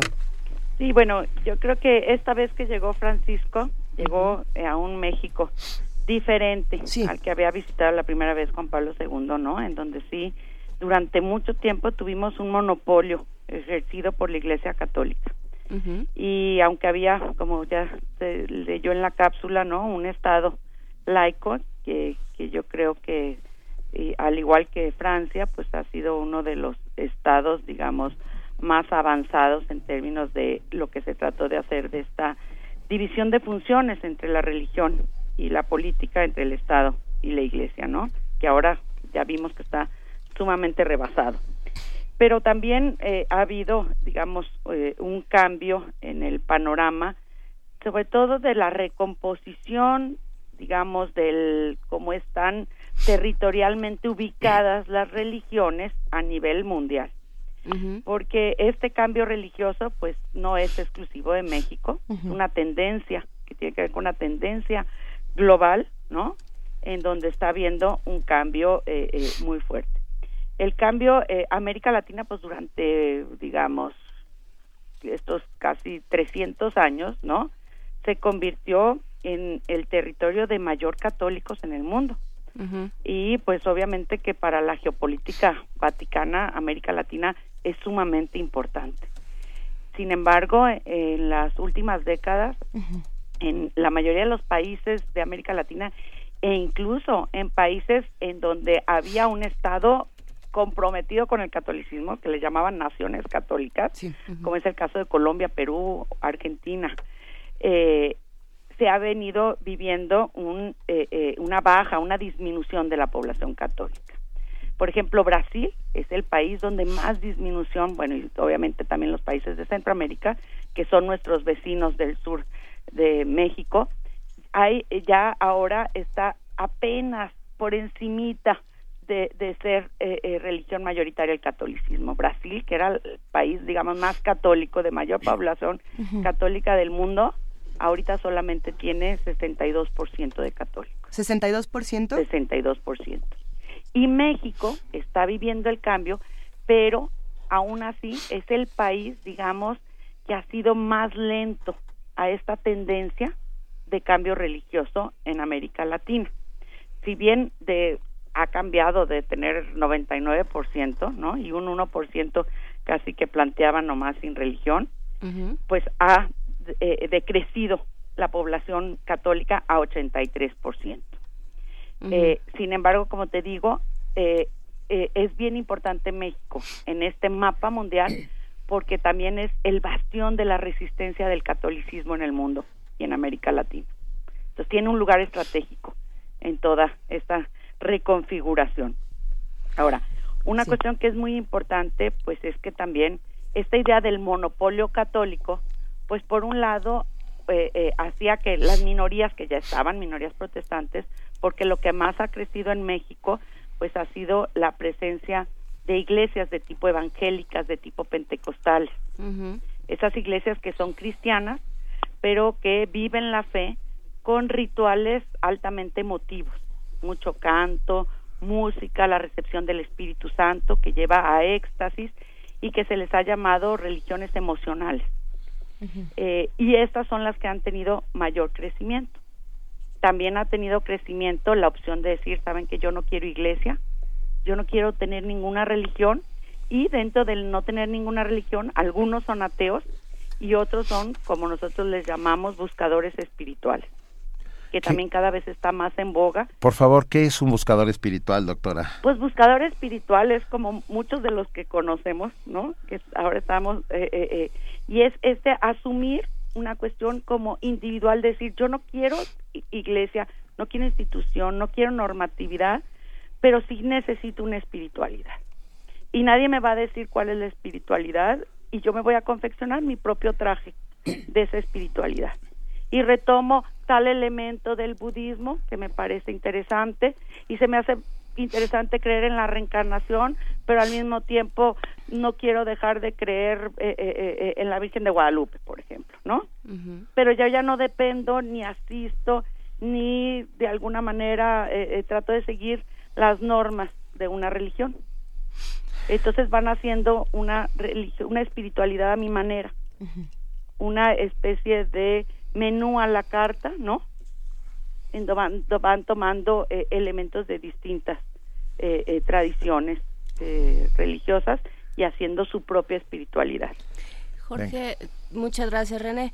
Jorge Trasloceros, ¿qué, qué, ¿qué papel, qué función cumple la espiritualidad en México? la religión más bien. Yo creo que los seres humanos somos seres espirituales y lo, y lo reflejamos en todas nuestras manifestaciones. A mí que me digan que no hay un gran escritor de literatura que no tenga una inquietud espiritual y pues les demuestro con cualquier novela, ¿no? Es decir, este, yo creo que eso es todo. La cosa es cómo organizamos nuestra propia proyección espiritual en la vida y qué camino vamos escogiendo.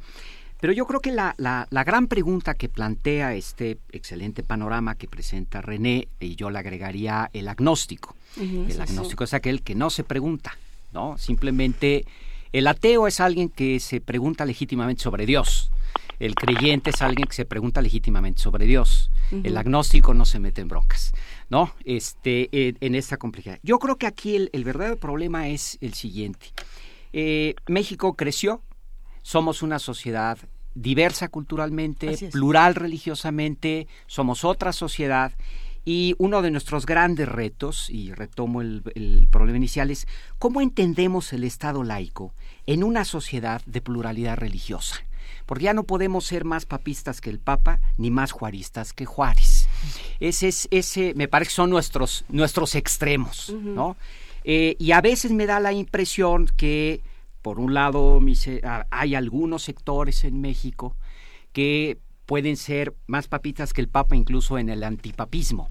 Y a veces tenemos eh, más juaristas que Juárez. Pero la realidad es totalmente otra. Cuando el Estado laico, y no podemos olvidar que México es el primer experimento en la cultura del mundo, de probar un Estado laico, es decir, de generar una, una situación de independencia, no de autonomía, ese es el gran aporte de Juárez. Entre la religión, que se va a, formar parte de la sociedad civil, y el Estado, que va a ejercer una función al bien común. Eh, y de ahí hemos estado experimentando en México y hemos llegado al extremo de una persecución religiosa que, bueno, hasta los que le van a calles ya saben que es un absurdo, no podemos perseguir religiones, ¿no? ¿Qué hacemos con un Estado laico en un contexto de pluralidad religiosa? Creo que la respuesta es muy sencilla, pero Benito... No, no, no, me quedé pensando es que la única guerra santa que ha existido en el mundo donde los dos contendientes creían en el mismo Dios fue la cristiana. o sea, es que es una, solamente en México pueden pasar cosas así. Solo en México pueden pasar ah. cosas así, lo cual, bueno, este, esa es la gran pregunta de los, de los que han historiado el, el problema de la cristiada, ¿no? Este y que al final de cuentas se llega a un arreglo muy raro, ¿no? Ahora, aquí yo creo que esta es la verdadera pregunta que el, el, Papa Francisco puso sobre la mesa. Las religiones son dotadoras de sentido de la vida y grandes creadoras de cultura. En una sociedad plural como la nuestra no son las únicas, pero no dejan de cumplir esta función tan importante. Creo que esto lo podemos sacar en conclusión de lo que muy bien nos ha presentado René. Ahora, este Estado laico, a mí me parece que se va definiendo en México de acuerdo a las últimas tres grandes reformas constitucionales, la del 92, reconocimiento, es que era, vivíamos en un absurdo. Las iglesias no tenían personalidad jurídica, pero sí había leyes que las limitaban. Tan tan, eso no se puede. Ahora, este, la función del Estado laico no es regular las religiones, ¿sí? sino posibilitar un ámbito de derechos humanos en donde todos nos podamos expresar y vivir en la mayor de las libertades. En este sentido, me parece que el diseño de la reforma del 2011 en derechos humanos, que es una reforma chulísima, a mí me encanta, ¿sí? en donde se incorpora el derecho internacional de los derechos humanos a la realidad constitucional mexicana, Ahora la Suprema Corte ya le puso candados a eso porque incorporaba el derecho internacional de los derechos humanos y dijo la Suprema Corte que bueno, sí, pero no tanto. Y en 2013 hay dos reformas muy importantes. Al artículo 24, en donde por primera vez se dice libertad de religión, y al artículo 40, donde se vuelve a establecer, se, más bien no se vuelve a establecer, se clarifica muy bien la condición laica del Estado mexicano. Entonces, ¿hacia dónde nos estamos moviendo? Y yo creo que ya estamos ahí. Un Estado laico es equidistante a todas las religiones, no puede tener preferencia por alguna, pero se decanta decididamente en una sociedad plural que pretende ser democrática por los derechos humanos. Y uno de los derechos humanos más importantes es la libertad de religión. Y cuando hablamos de libertad de religión, siempre hay que insistir en esto. No hablamos de religión, hablamos estrictamente de derechos humanos. Y en la medida en que podamos nosotros vivir este régimen de, de, derechos humanos, pues esta función de las religiones en un contexto diverso, como dotadoras de sentido, creadoras de cultura, pues no podrán menos que aportar a una mejor convivencia social. Somos un Estado laico y sin embargo guadalupano, ah, no, eh, según dice el, jefe de ese Estado laico. ¿Qué pasa según cuando... dice el portal gov.mx, ¿verdad? ¿Qué pasa cuando un jefe de Estado eh, dice somos un Estado, decreta casi, somos un Estado guadalupano, René, y después Jorge? Bueno, yo, yo creo que es desatender que exactamente existe una diversidad religiosa, ¿no? Por ejemplo, nosotros en sociología eh, distinguimos eh, lo que es diversidad religiosa, este hecho, digamos, de una población que ahora es diversa en, términos religiosos, y la verdadera cultura de la pluralidad religiosa. Y creo que en México hemos avanzado en términos de ir hacia una diversificación de lo religioso, pero todavía no alcanzamos realmente una cultura de la pluralidad religiosa. Y eso lo digo, por ejemplo, eso de decir todos somos guadalupanos, pues no, o sea, es parte de ese déficit, ¿no? Del reconocimiento realmente a la condición plural en términos religiosos. O, por ejemplo, si uno analiza los medios de comunicación, pues cada vez que sale otra religión, lo primero, a mí, por ejemplo, como analista, me hablan y me dicen, le queremos hacer una entrevista sobre la secta. Y lo primero que yo digo, ay, discúlpeme, yo no estudio sectas. Yo estudio religiones y desde ahí no acepto esa Muy buena respuesta. Porque ya sé hacia dónde va, ¿no? Y la mayoría de las veces cuando otra religión es noticia, es noticia como escándalo, pero no para crear realmente una cultura para comprender realmente qué es lo que está pasando en términos de una libertad de optar por otro credo, por otra práctica, por otra religión, que a la vez, a la, al mismo tiempo casi siempre son muy parecidas a la Iglesia Católica o a la religión católica. Jorge. Este, a mí eh, me, parece que sí, es, sí estamos poco a poco caminando hacia esa cultura, eh, que es más que la tolerancia y que es el encuentro.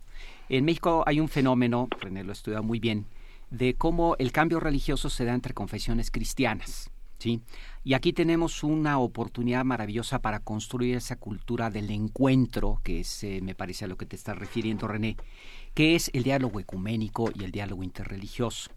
En este, en este sentido, eh, eh, la Iglesia Católica, los católicos tenemos una responsabilidad muy grande, porque la principal promotora de ese diálogo ecuménico es la Iglesia Católica. El, el asunto es hacerse cargo como cultura dentro de la sociedad civil de eso.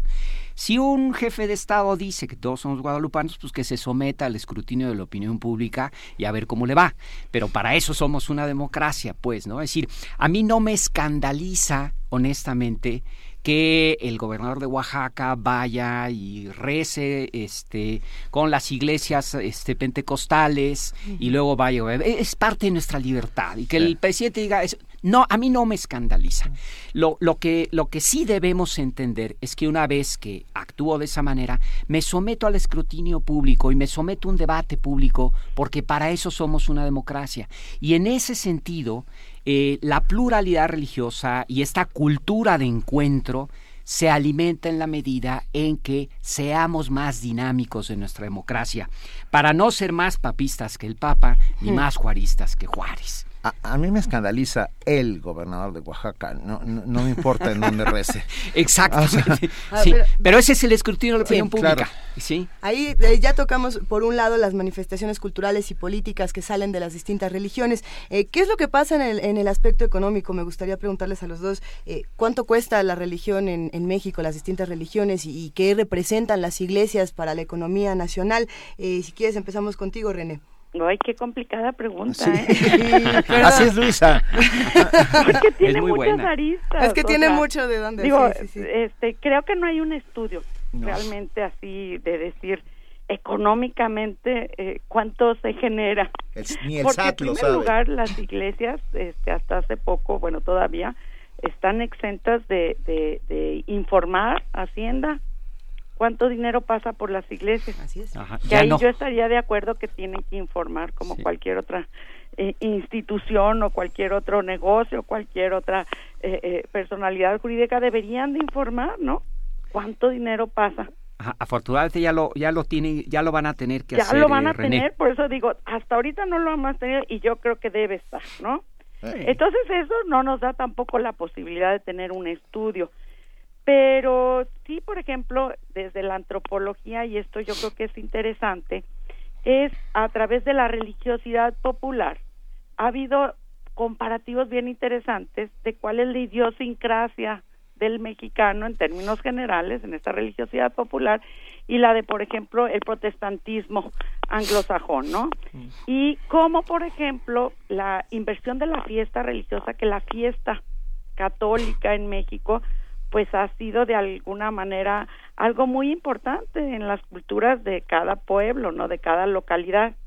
Y lo que se invierte por la gente, o sea, desde los cohetes, los castillos, los trajes de la danza, la banda, es y sigue siendo, y ahora incluso hasta las bandas norteñas que salen carísimas, ¿no? En, en lugares chiquitos, pues siguen siendo costosísimas y sí se ha estudiado en términos de eso qué significa en las formas de la economía, de la economía popular, porque la fiesta es de alguna manera un espacio donde el gasto en la fiesta permite mantener lazos sociales y permite también mantener cierta igualdad entre la comunidad, cosa muy distinta al modelo protestante que se basa sobre todo en el ahorro personal para lograr el prestigio individual, ¿no? Y en donde las religiones protestantes en Estados Unidos, cuando llegaban los migrantes, era muy importante llegar y convertirte o pertenecer a una iglesia, porque era la única manera de obtener crédito bancario, crédito eh, eh, eh, financiero. Y entonces por eso era sumamente importante pertenecer a una religión protestante, porque si no, todo se movía por crédito y no podían conseguir crédito. Entonces, obvio, no, doy este ejemplo porque sí, la religión es muy importante en términos incluso ya no de estas macroeconomías, ¿no? Que no, no podría decir esas cifras, pero sí podemos decir que es muchas iglesias, no todas, son negocios, sí, sí son negocios también. Hay unos, eh, sí, si, hay modos este, de medir eh, este, esta, esta, cuestión, además de lo que dice René, que lo dice muy claramente. Eh, a través del voluntariado, es eh, el, impacto económico de una religión es no es cosa fácil de medir porque no porque no su, su misión primordial de una religión no sería económica pero sí hay a través del voluntariado es decir cuántas horas hombre mujer se invierten en hacer el bien a la sociedad en aspectos que otros no lo invierten. Es decir, ya, ya sabemos que el Estado es, es, incapaz de abarcarlo todo y que la sociedad civil se tiene que acercar a sí misma en muchas cosas. Es decir, ¿cuánto, cómo, cómo, ¿cómo medimos los cientos de miles de jóvenes que todos los fines de semana agarran su guitarra y se van a cantar a los asilos de ancianos? Eso, eso no es tan fácil de medir. Ahora, hay otras que son más fáciles de medir por lo que es el voluntariado concretamente. En México existen ONGs y instituciones de asistencia privada que es lo que ahora se conoce y se llama como iniciativas basadas en la fe. Es la gente está motivada por su fe y eso implica un voluntariado, implica una serie de horas hombre-mujer que impactan la economía a través de, la, de, de acciones de solidaridad y de subsidiariedad. En México estamos, y René no me dejará mentir, en pañales en estas mediciones. Eh, como historiador, lo único que tengo yo noticia es de un estudio que lo hizo, pero hasta el año 1954, midiendo el voluntariado. El.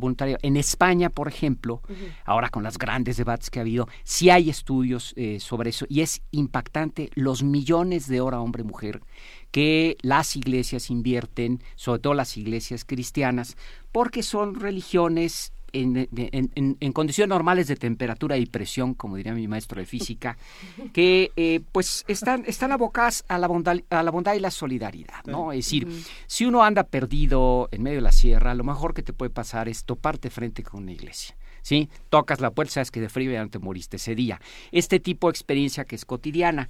Y esto explica un poco ah. por qué las iglesias siguen siendo y gozando de una enorme confianza en la sociedad civil que ya quisieran los partidos o mi Atlante para un fin de semana. esto, esto viene del derecho de asilo de tiempos medievales, ¿no? O sea, poder meterte en la iglesia y no Llamarte a sagrado. Eh, exactamente. Ese eh, es este dar cobijo, dar cobijo al peregrino. Dar cobijo al peregrino. Dar cobijo al peregrino. Y este tipo de acciones pues nos pueden medir. Ahora, es muy importante la fiscalidad por lo siguiente. Eh, una iglesia que vive de las limosnas, de los donativos, etcétera, si se vuelve transparente en esto, queda protegida contra el crimen organizado, porque las iglesias son muy frágiles en este sentido. Cualquiera llega y da limosna y no tiene que decir por qué. Pero la iglesia sí puede reportar eh, ante el fisco. No es que vayan a cobrar impuestos, porque las limonas es un dinero que ya pagó impuesto. Pero sí es muy importante por una serie de cultos iglesias que pueden surgir por ahí, que como dice muy bien René, pueden ser realmente un gran negocio y que sería muy necesario fiscalizar. ¿sí? Entonces, yo creo que en la medida en que las religiones en México pasen a ocupar de manera normal su lugar en la sociedad civil, dentro de un régimen de libertad religiosa, tendremos un Estado laico mucho más fuerte y una mejor sociedad civil para salir adelante de la crisis cultural en que vivimos, que es el desprecio del ser humano y que se refleja como corrupción y violencia. A ver, a los dos, eh, ¿a, qué se debe este impulso? El otro día pasé por Guadalajara y vi uno de estos nuevos templos evangélicos. ¿Caminabas por Guadalajara? Caminaba por Guadalajara cuando vi uno de estos templos evangélicos que me dejaron impresionado. El tamaño era una suerte... Y la cantidad de gente. Ah, Luz del Mundo. El Luz del Mundo. Ah, la Luz del Mundo. Luz del Mundo. Aquí en Insurgentes también tenemos. También. no, bueno, pero lo que quiero decir es, están ganando adeptos constantemente y, y, los están ganando porque los está perdiendo la Iglesia Católica. René, ¿es ¿Sí así? o no? Digo, a ver. A ver. El que haya otras iglesias, religiones, pues esto abre una especie de competencia también, ¿no? Por los creyentes. Ahora, hay un trabajo de proselitismo, pero también hay una necesidad de los otros por encontrar, que para mí que lo más importante es encontrar, digamos, esa oferta de comunidad. La Iglesia Católica eh, en muchos eh, espacios, incluso en Guadalajara, que es tan fuerte, tiene un déficit de pastoral social. Y la parte de esa eh, falta de presencia ya en los barrios, por decirlo de alguna manera, o en las parroquias, ha hecho que mucha gente también tenga la necesidad de irse a otras iglesias. La parte de cuando entran, se convierten a una iglesia, lo que más se fortalece, lo que decía Jorge, los lazos de entreayuda, los lazos de solidaridad. En las nuevas iglesias se crea como esta idea de eh, familia espiritual, ¿no? Con lazos sumamente fuertes que incluso muchas veces cuando salen incluso rompen con sus familias, pero se encuentran con una nueva familia en el bautizo o se llama familia de fe, ¿no? Este, la Iglesia de la Luz del Mundo, pues sí es una iglesia que ha crecido mucho, eh, no solamente en Guadalajara, sino en México e incluso pues es la iglesia mexicana que de hecho también surge también en tiempo de la cristiada y es la iglesia mexicana que ha crecido más eh, con proyección internacional. Este ahí sí es una iglesia que además tiene todo un modelo económico en donde todos los los miembros tienen que dar el diezmo de su salario eh, eh, 10% además del trabajo voluntario. Y obviamente esta colaboración pues ha permitido también un crecimiento en la, la, construcción de templos que ya tienen toda una arquitectura, ¿no? Muy llamativa de este tipo de templos, este, que se han ido de alguna manera eh, construyendo eh, por todo México, pero también me tocó ir en Colombia, en Medellín, en Estados Unidos, a ver las iglesias de la luz del mundo. Otra iglesia que está creciendo muchísimo es la brasileña, la de Pare de Sufrir. Pare de Sufrir, cómo no. Sí, Eso estamos intentando que todos. Está teniendo un crecimiento, digo, también apoyados por la televisión, ¿no? Eh. Y por esta idea ya que no es, digamos, el modelo como es en la luz del mundo, es el modelo, en la luz del mundo sí es el modelo total de conversión. El que se convierte en la luz del mundo, o sea, ya no, digamos, no consume otro tipo de religión, es totalmente la luz del mundo, ¿no? Pero en cambio, en el modelo de la Iglesia Universal del Reino de Dios, es un modelo de consumidor, en donde tú puedes ir el miércoles, porque el miércoles te da una oferta espiritual para tener mejor relación con tu marido o para tener un éxito eh, en el trabajo, voy el jueves, pero no necesariamente tengo que ser un miembro eh, eh, constante o tener una conversión total a la iglesia. Entonces está también generando una manera muy distinta de ir jalando adeptos. Sí, yo creo que lo, que lo, lo, lo que estamos presenciando, René, este, Benito, Luisa, Juana Inés, es, es esta expansión de la diversidad cultural. Las religiones son cultura. ¿Sí? Y son grandes dotadoras de sentido a la vida para las personas, son creadoras de cultura y en la arquitectura ah, se ve esto. Y como dice muy bien René, a través de lazos de solidaridad, de comunión. ¿sí? Pero no nos debemos espantar ya con esto. A veces siento que esto eh, eh, se vuelve como una, una especie como de, de amenaza o la gente lo vive como amenaza. Y, y, aquí me quiero referir que no solamente para los católicos, ¿eh? es decir, este, yo juego en ese club y, y donde menos honestamente lo digo, donde menos angustia veo que está generando ahorita es en esto, sino que nos, nos presenta una, un crucigrama difícil de cuadrar en general como sociedad civil. Darnos cuenta y aceptar esta diversidad cultural de la cual ya somos parte. Es yo ya no puedo salir a la calle eh, pretender, y pretender que algún grupo tenga una hegemonía cultural en este país. Ya no existe. Como he platicaba el otro día con un amigo mío, este, que, que es así muy laicista, ¿no? Y todo decía, es que somos una sociedad laica. Le decía, no, mi hermano, no somos una, somos una sociedad culturalmente diversa y, pluralmente religiosa. Por eso necesitamos un buen Estado laico, para que garantice que este conjunto de relaciones puedan armonizarse dentro de un orden constitucional y que entonces esta diversidad se convierta en una gran oportunidad de crecimiento como sociedad civil, como cultura y dar un aporte muy significativo. ¿sí? Esta, es, esta es la parte que yo creo que se nos presenta como el gran crucigrama y a la cual yo creo que ya todos nos tenemos que acostumbrar. A mí me parece bien que en su función de Estado laico, el Estado laico no intente regular las creencias religiosas, porque eso dice el 130. El Estado no se va a meter en el régimen interno de creencias de las iglesias, pero sí me parece muy importante que genere una situación de bien común para evitar abusos y eso se llama fiscalidad. ¿sí? Yo estoy este es, este es un acto de fe. Yo estoy seguro que la mayor parte de las iglesias en México pasan la prueba de la fiscalidad. No sé si pasen la prueba del orden, que ese es otro, que es otra idea, ¿no? Pero la prueba de la fiscalidad, este, pues digo, nosotros ciudadanos le hemos tenido que aprender y ahora tenemos que dar recibos, etcétera. Pues todos tendrán, todos en la sociedad civil lo tienen que aprender. Pero este es, esto a mí me parece fundamental, el aprendizaje de ser sociedad civil en un mundo plural y diverso y no espantarnos y lo, lo más importante de todo, no morir en el intento. Sí, y yo me quedaría eh, con esta idea, Jorge, y, se la preguntaría a, a René para cerrar porque tenemos muchas reacciones entre, entre los radioescuchas, en redes sociales, em, quejándose de la religión como una forma de manipular a, grandes cantidades de gente, citando a Marx, toda esta idea de que la religión es intrínsecamente mala porque es una especie de, em, de ilusión organizada y de, y de chapuza colectiva, digamos. Eh, es, es ¿para qué nos sirve la religión? ¿Por qué, por qué no, no nos deshacemos de ella, digamos, por ponerlo en esos términos, René? Mira, sí, todas estas ideas de que la religión es un apoyo del pueblo, ¿no? Pero es muy curioso porque, digo, las mismas gentes que este es un pensamiento liberal o de la izquierda, ¿no? Cuando, por ejemplo, la izquierda, digo, la religión o la religiosidad, no las iglesias, contribuyen y casi siempre están presentes en todas las manifestaciones políticas y en las demás izquierdas.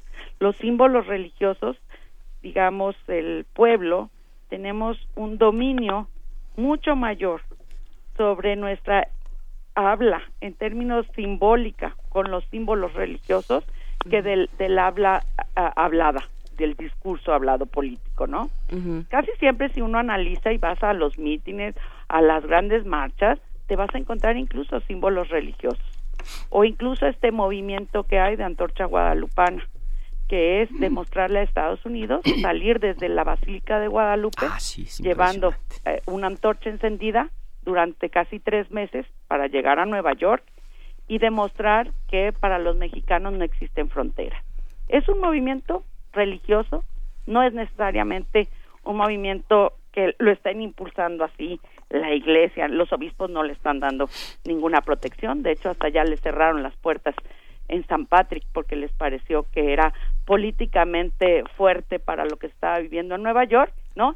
Y sin embargo es la religiosidad que está llevando a todo un pueblo a expresar una necesidad política de unir a sus familias que están divididas por la frontera. Entonces, es muy difícil porque no nada más la religión tiene que ver con obispos o con institución, claro que tiene que ver, ¿no? pero también está la otra parte que es esa posibilidad de expresión desde abajo, ¿sí? Desde un lenguaje que de alguna manera está más presente en lo que le llamamos así entre comillas, ¿no? Eh, el pueblo, ¿no? Es decir, aquella gente que no tiene eh, una formación de liderazgo ni tiene una educación mayor para pararse eh, eh, eh, frente a la televisión y hacer todo un discurso o escribir un libro, ¿no? Entonces, ahí también la religiosidad juega un papel liberador y juega un papel también de conquistar voz, de conquistar territorio de mucha gente que ese es su recurso el recurso de la religiosidad. Yo creo que siempre hay que ver los dos lados. Claro que sí.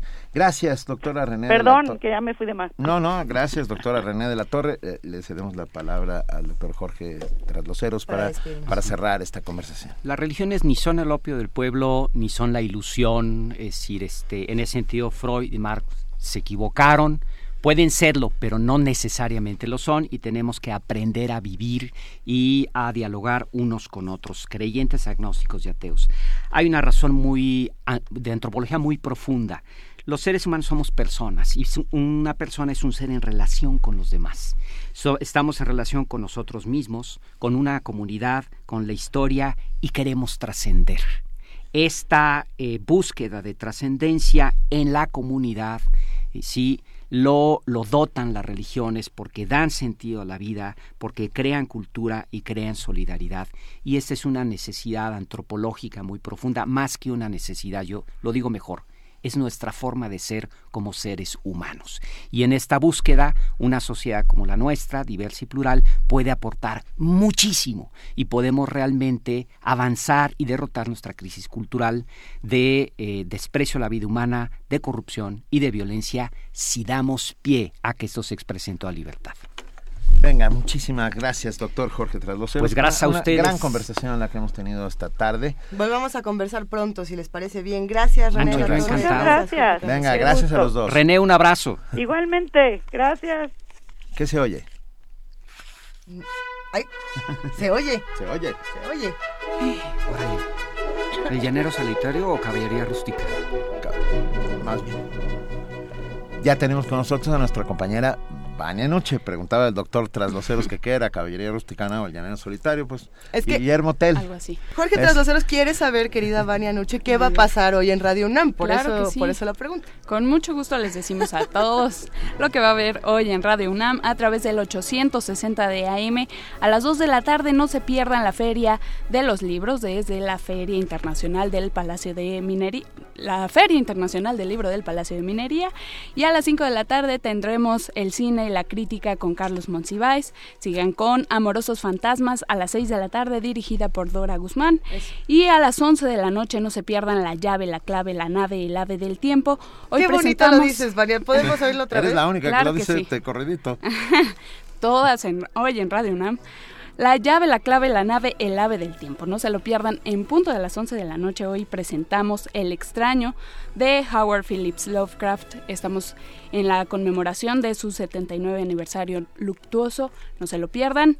Y por el 96.1 de FM, recuerden que tenemos Buffet Babel de la 1 a las 4 de la tarde. En punto de las 3.50 no se pierdan nuestro corte informativo de la tarde. Y a las 4 tenemos parvadas de papel desde la feria de Feria Internacional del Libro del Palacio de Minería. A las 8 de la noche tenemos el retorno a la razón con todos los detalles del FICUNAM. Recuerden que termina el día de mañana, no se lo pierdan. Y a las 9 tendremos resistencia modulada con los muerde lenguas. Desvélense con testimonio de oídas. Hoy presentamos, bueno, la madrugada de este martes a la 1 de la mañana presentamos todo sobre Georgina Derbez. No se lo pierdan a través del 96.1 de FM y visítenos en www.radiounam.unam.mx donde encontrarán toda nuestra programación. Gracias. Todas nuestras compañeras lo dicen de corridito. Exactamente. Ah, bueno. Ahí son ah, bueno, bueno. Me lance ya, sí. Tamara Quiroz y Frida Saldívar, querida Vania Todas, todas en Hoy en Radio UNAM. Y honorable cuerpo de primer movimiento, gracias a todos los que hacen posible este programa, porque nosotros somos voces que partimos de un gran equipo. Muchas gracias, Juana. Gracias a todos los que hicieron posible eh, primer movimiento el día de hoy y todos los días. Muchísimas gracias. Escúchenos en Parvadas de Papel hoy a las 4 de la tarde por el 96.1 de FM en, desde la 37 edición de la Feria Internacional del Libro del Palacio de Minería. Voy a recuperar el aire para entonces. Y para irnos eh, hablando de, religiones y de, y de líderes religiosos, escuchemos El bueno, el malo y el feo. Y es una joya de Ennio Morricone, El bueno, el malo y el feo una película de Sergio Leone. Muchas gracias, queridísima Luisa Iglesias. Un placer, querido Benito Taibo. Nos escuchamos mañana de 7 a 10 de la mañana. Gracias a todos los que hacen comunidad con nosotros. Esto es Primer Movimiento. El mundo desde la universidad.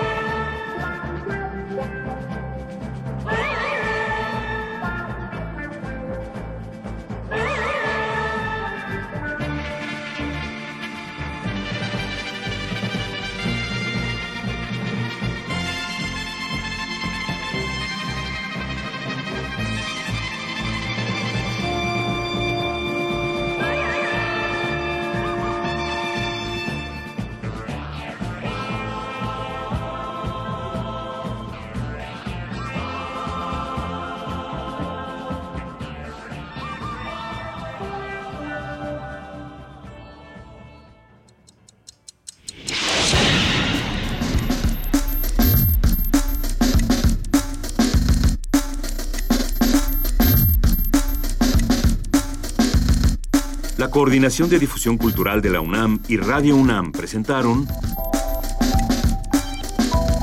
Primer Movimiento. El mundo desde la universidad.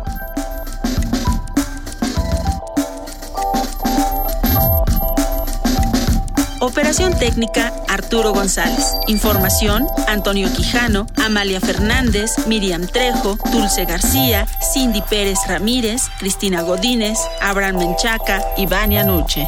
Producción, Silvia Cruz Jiménez, Frida Saldívar, Paco Ángeles y Tamara Quirós.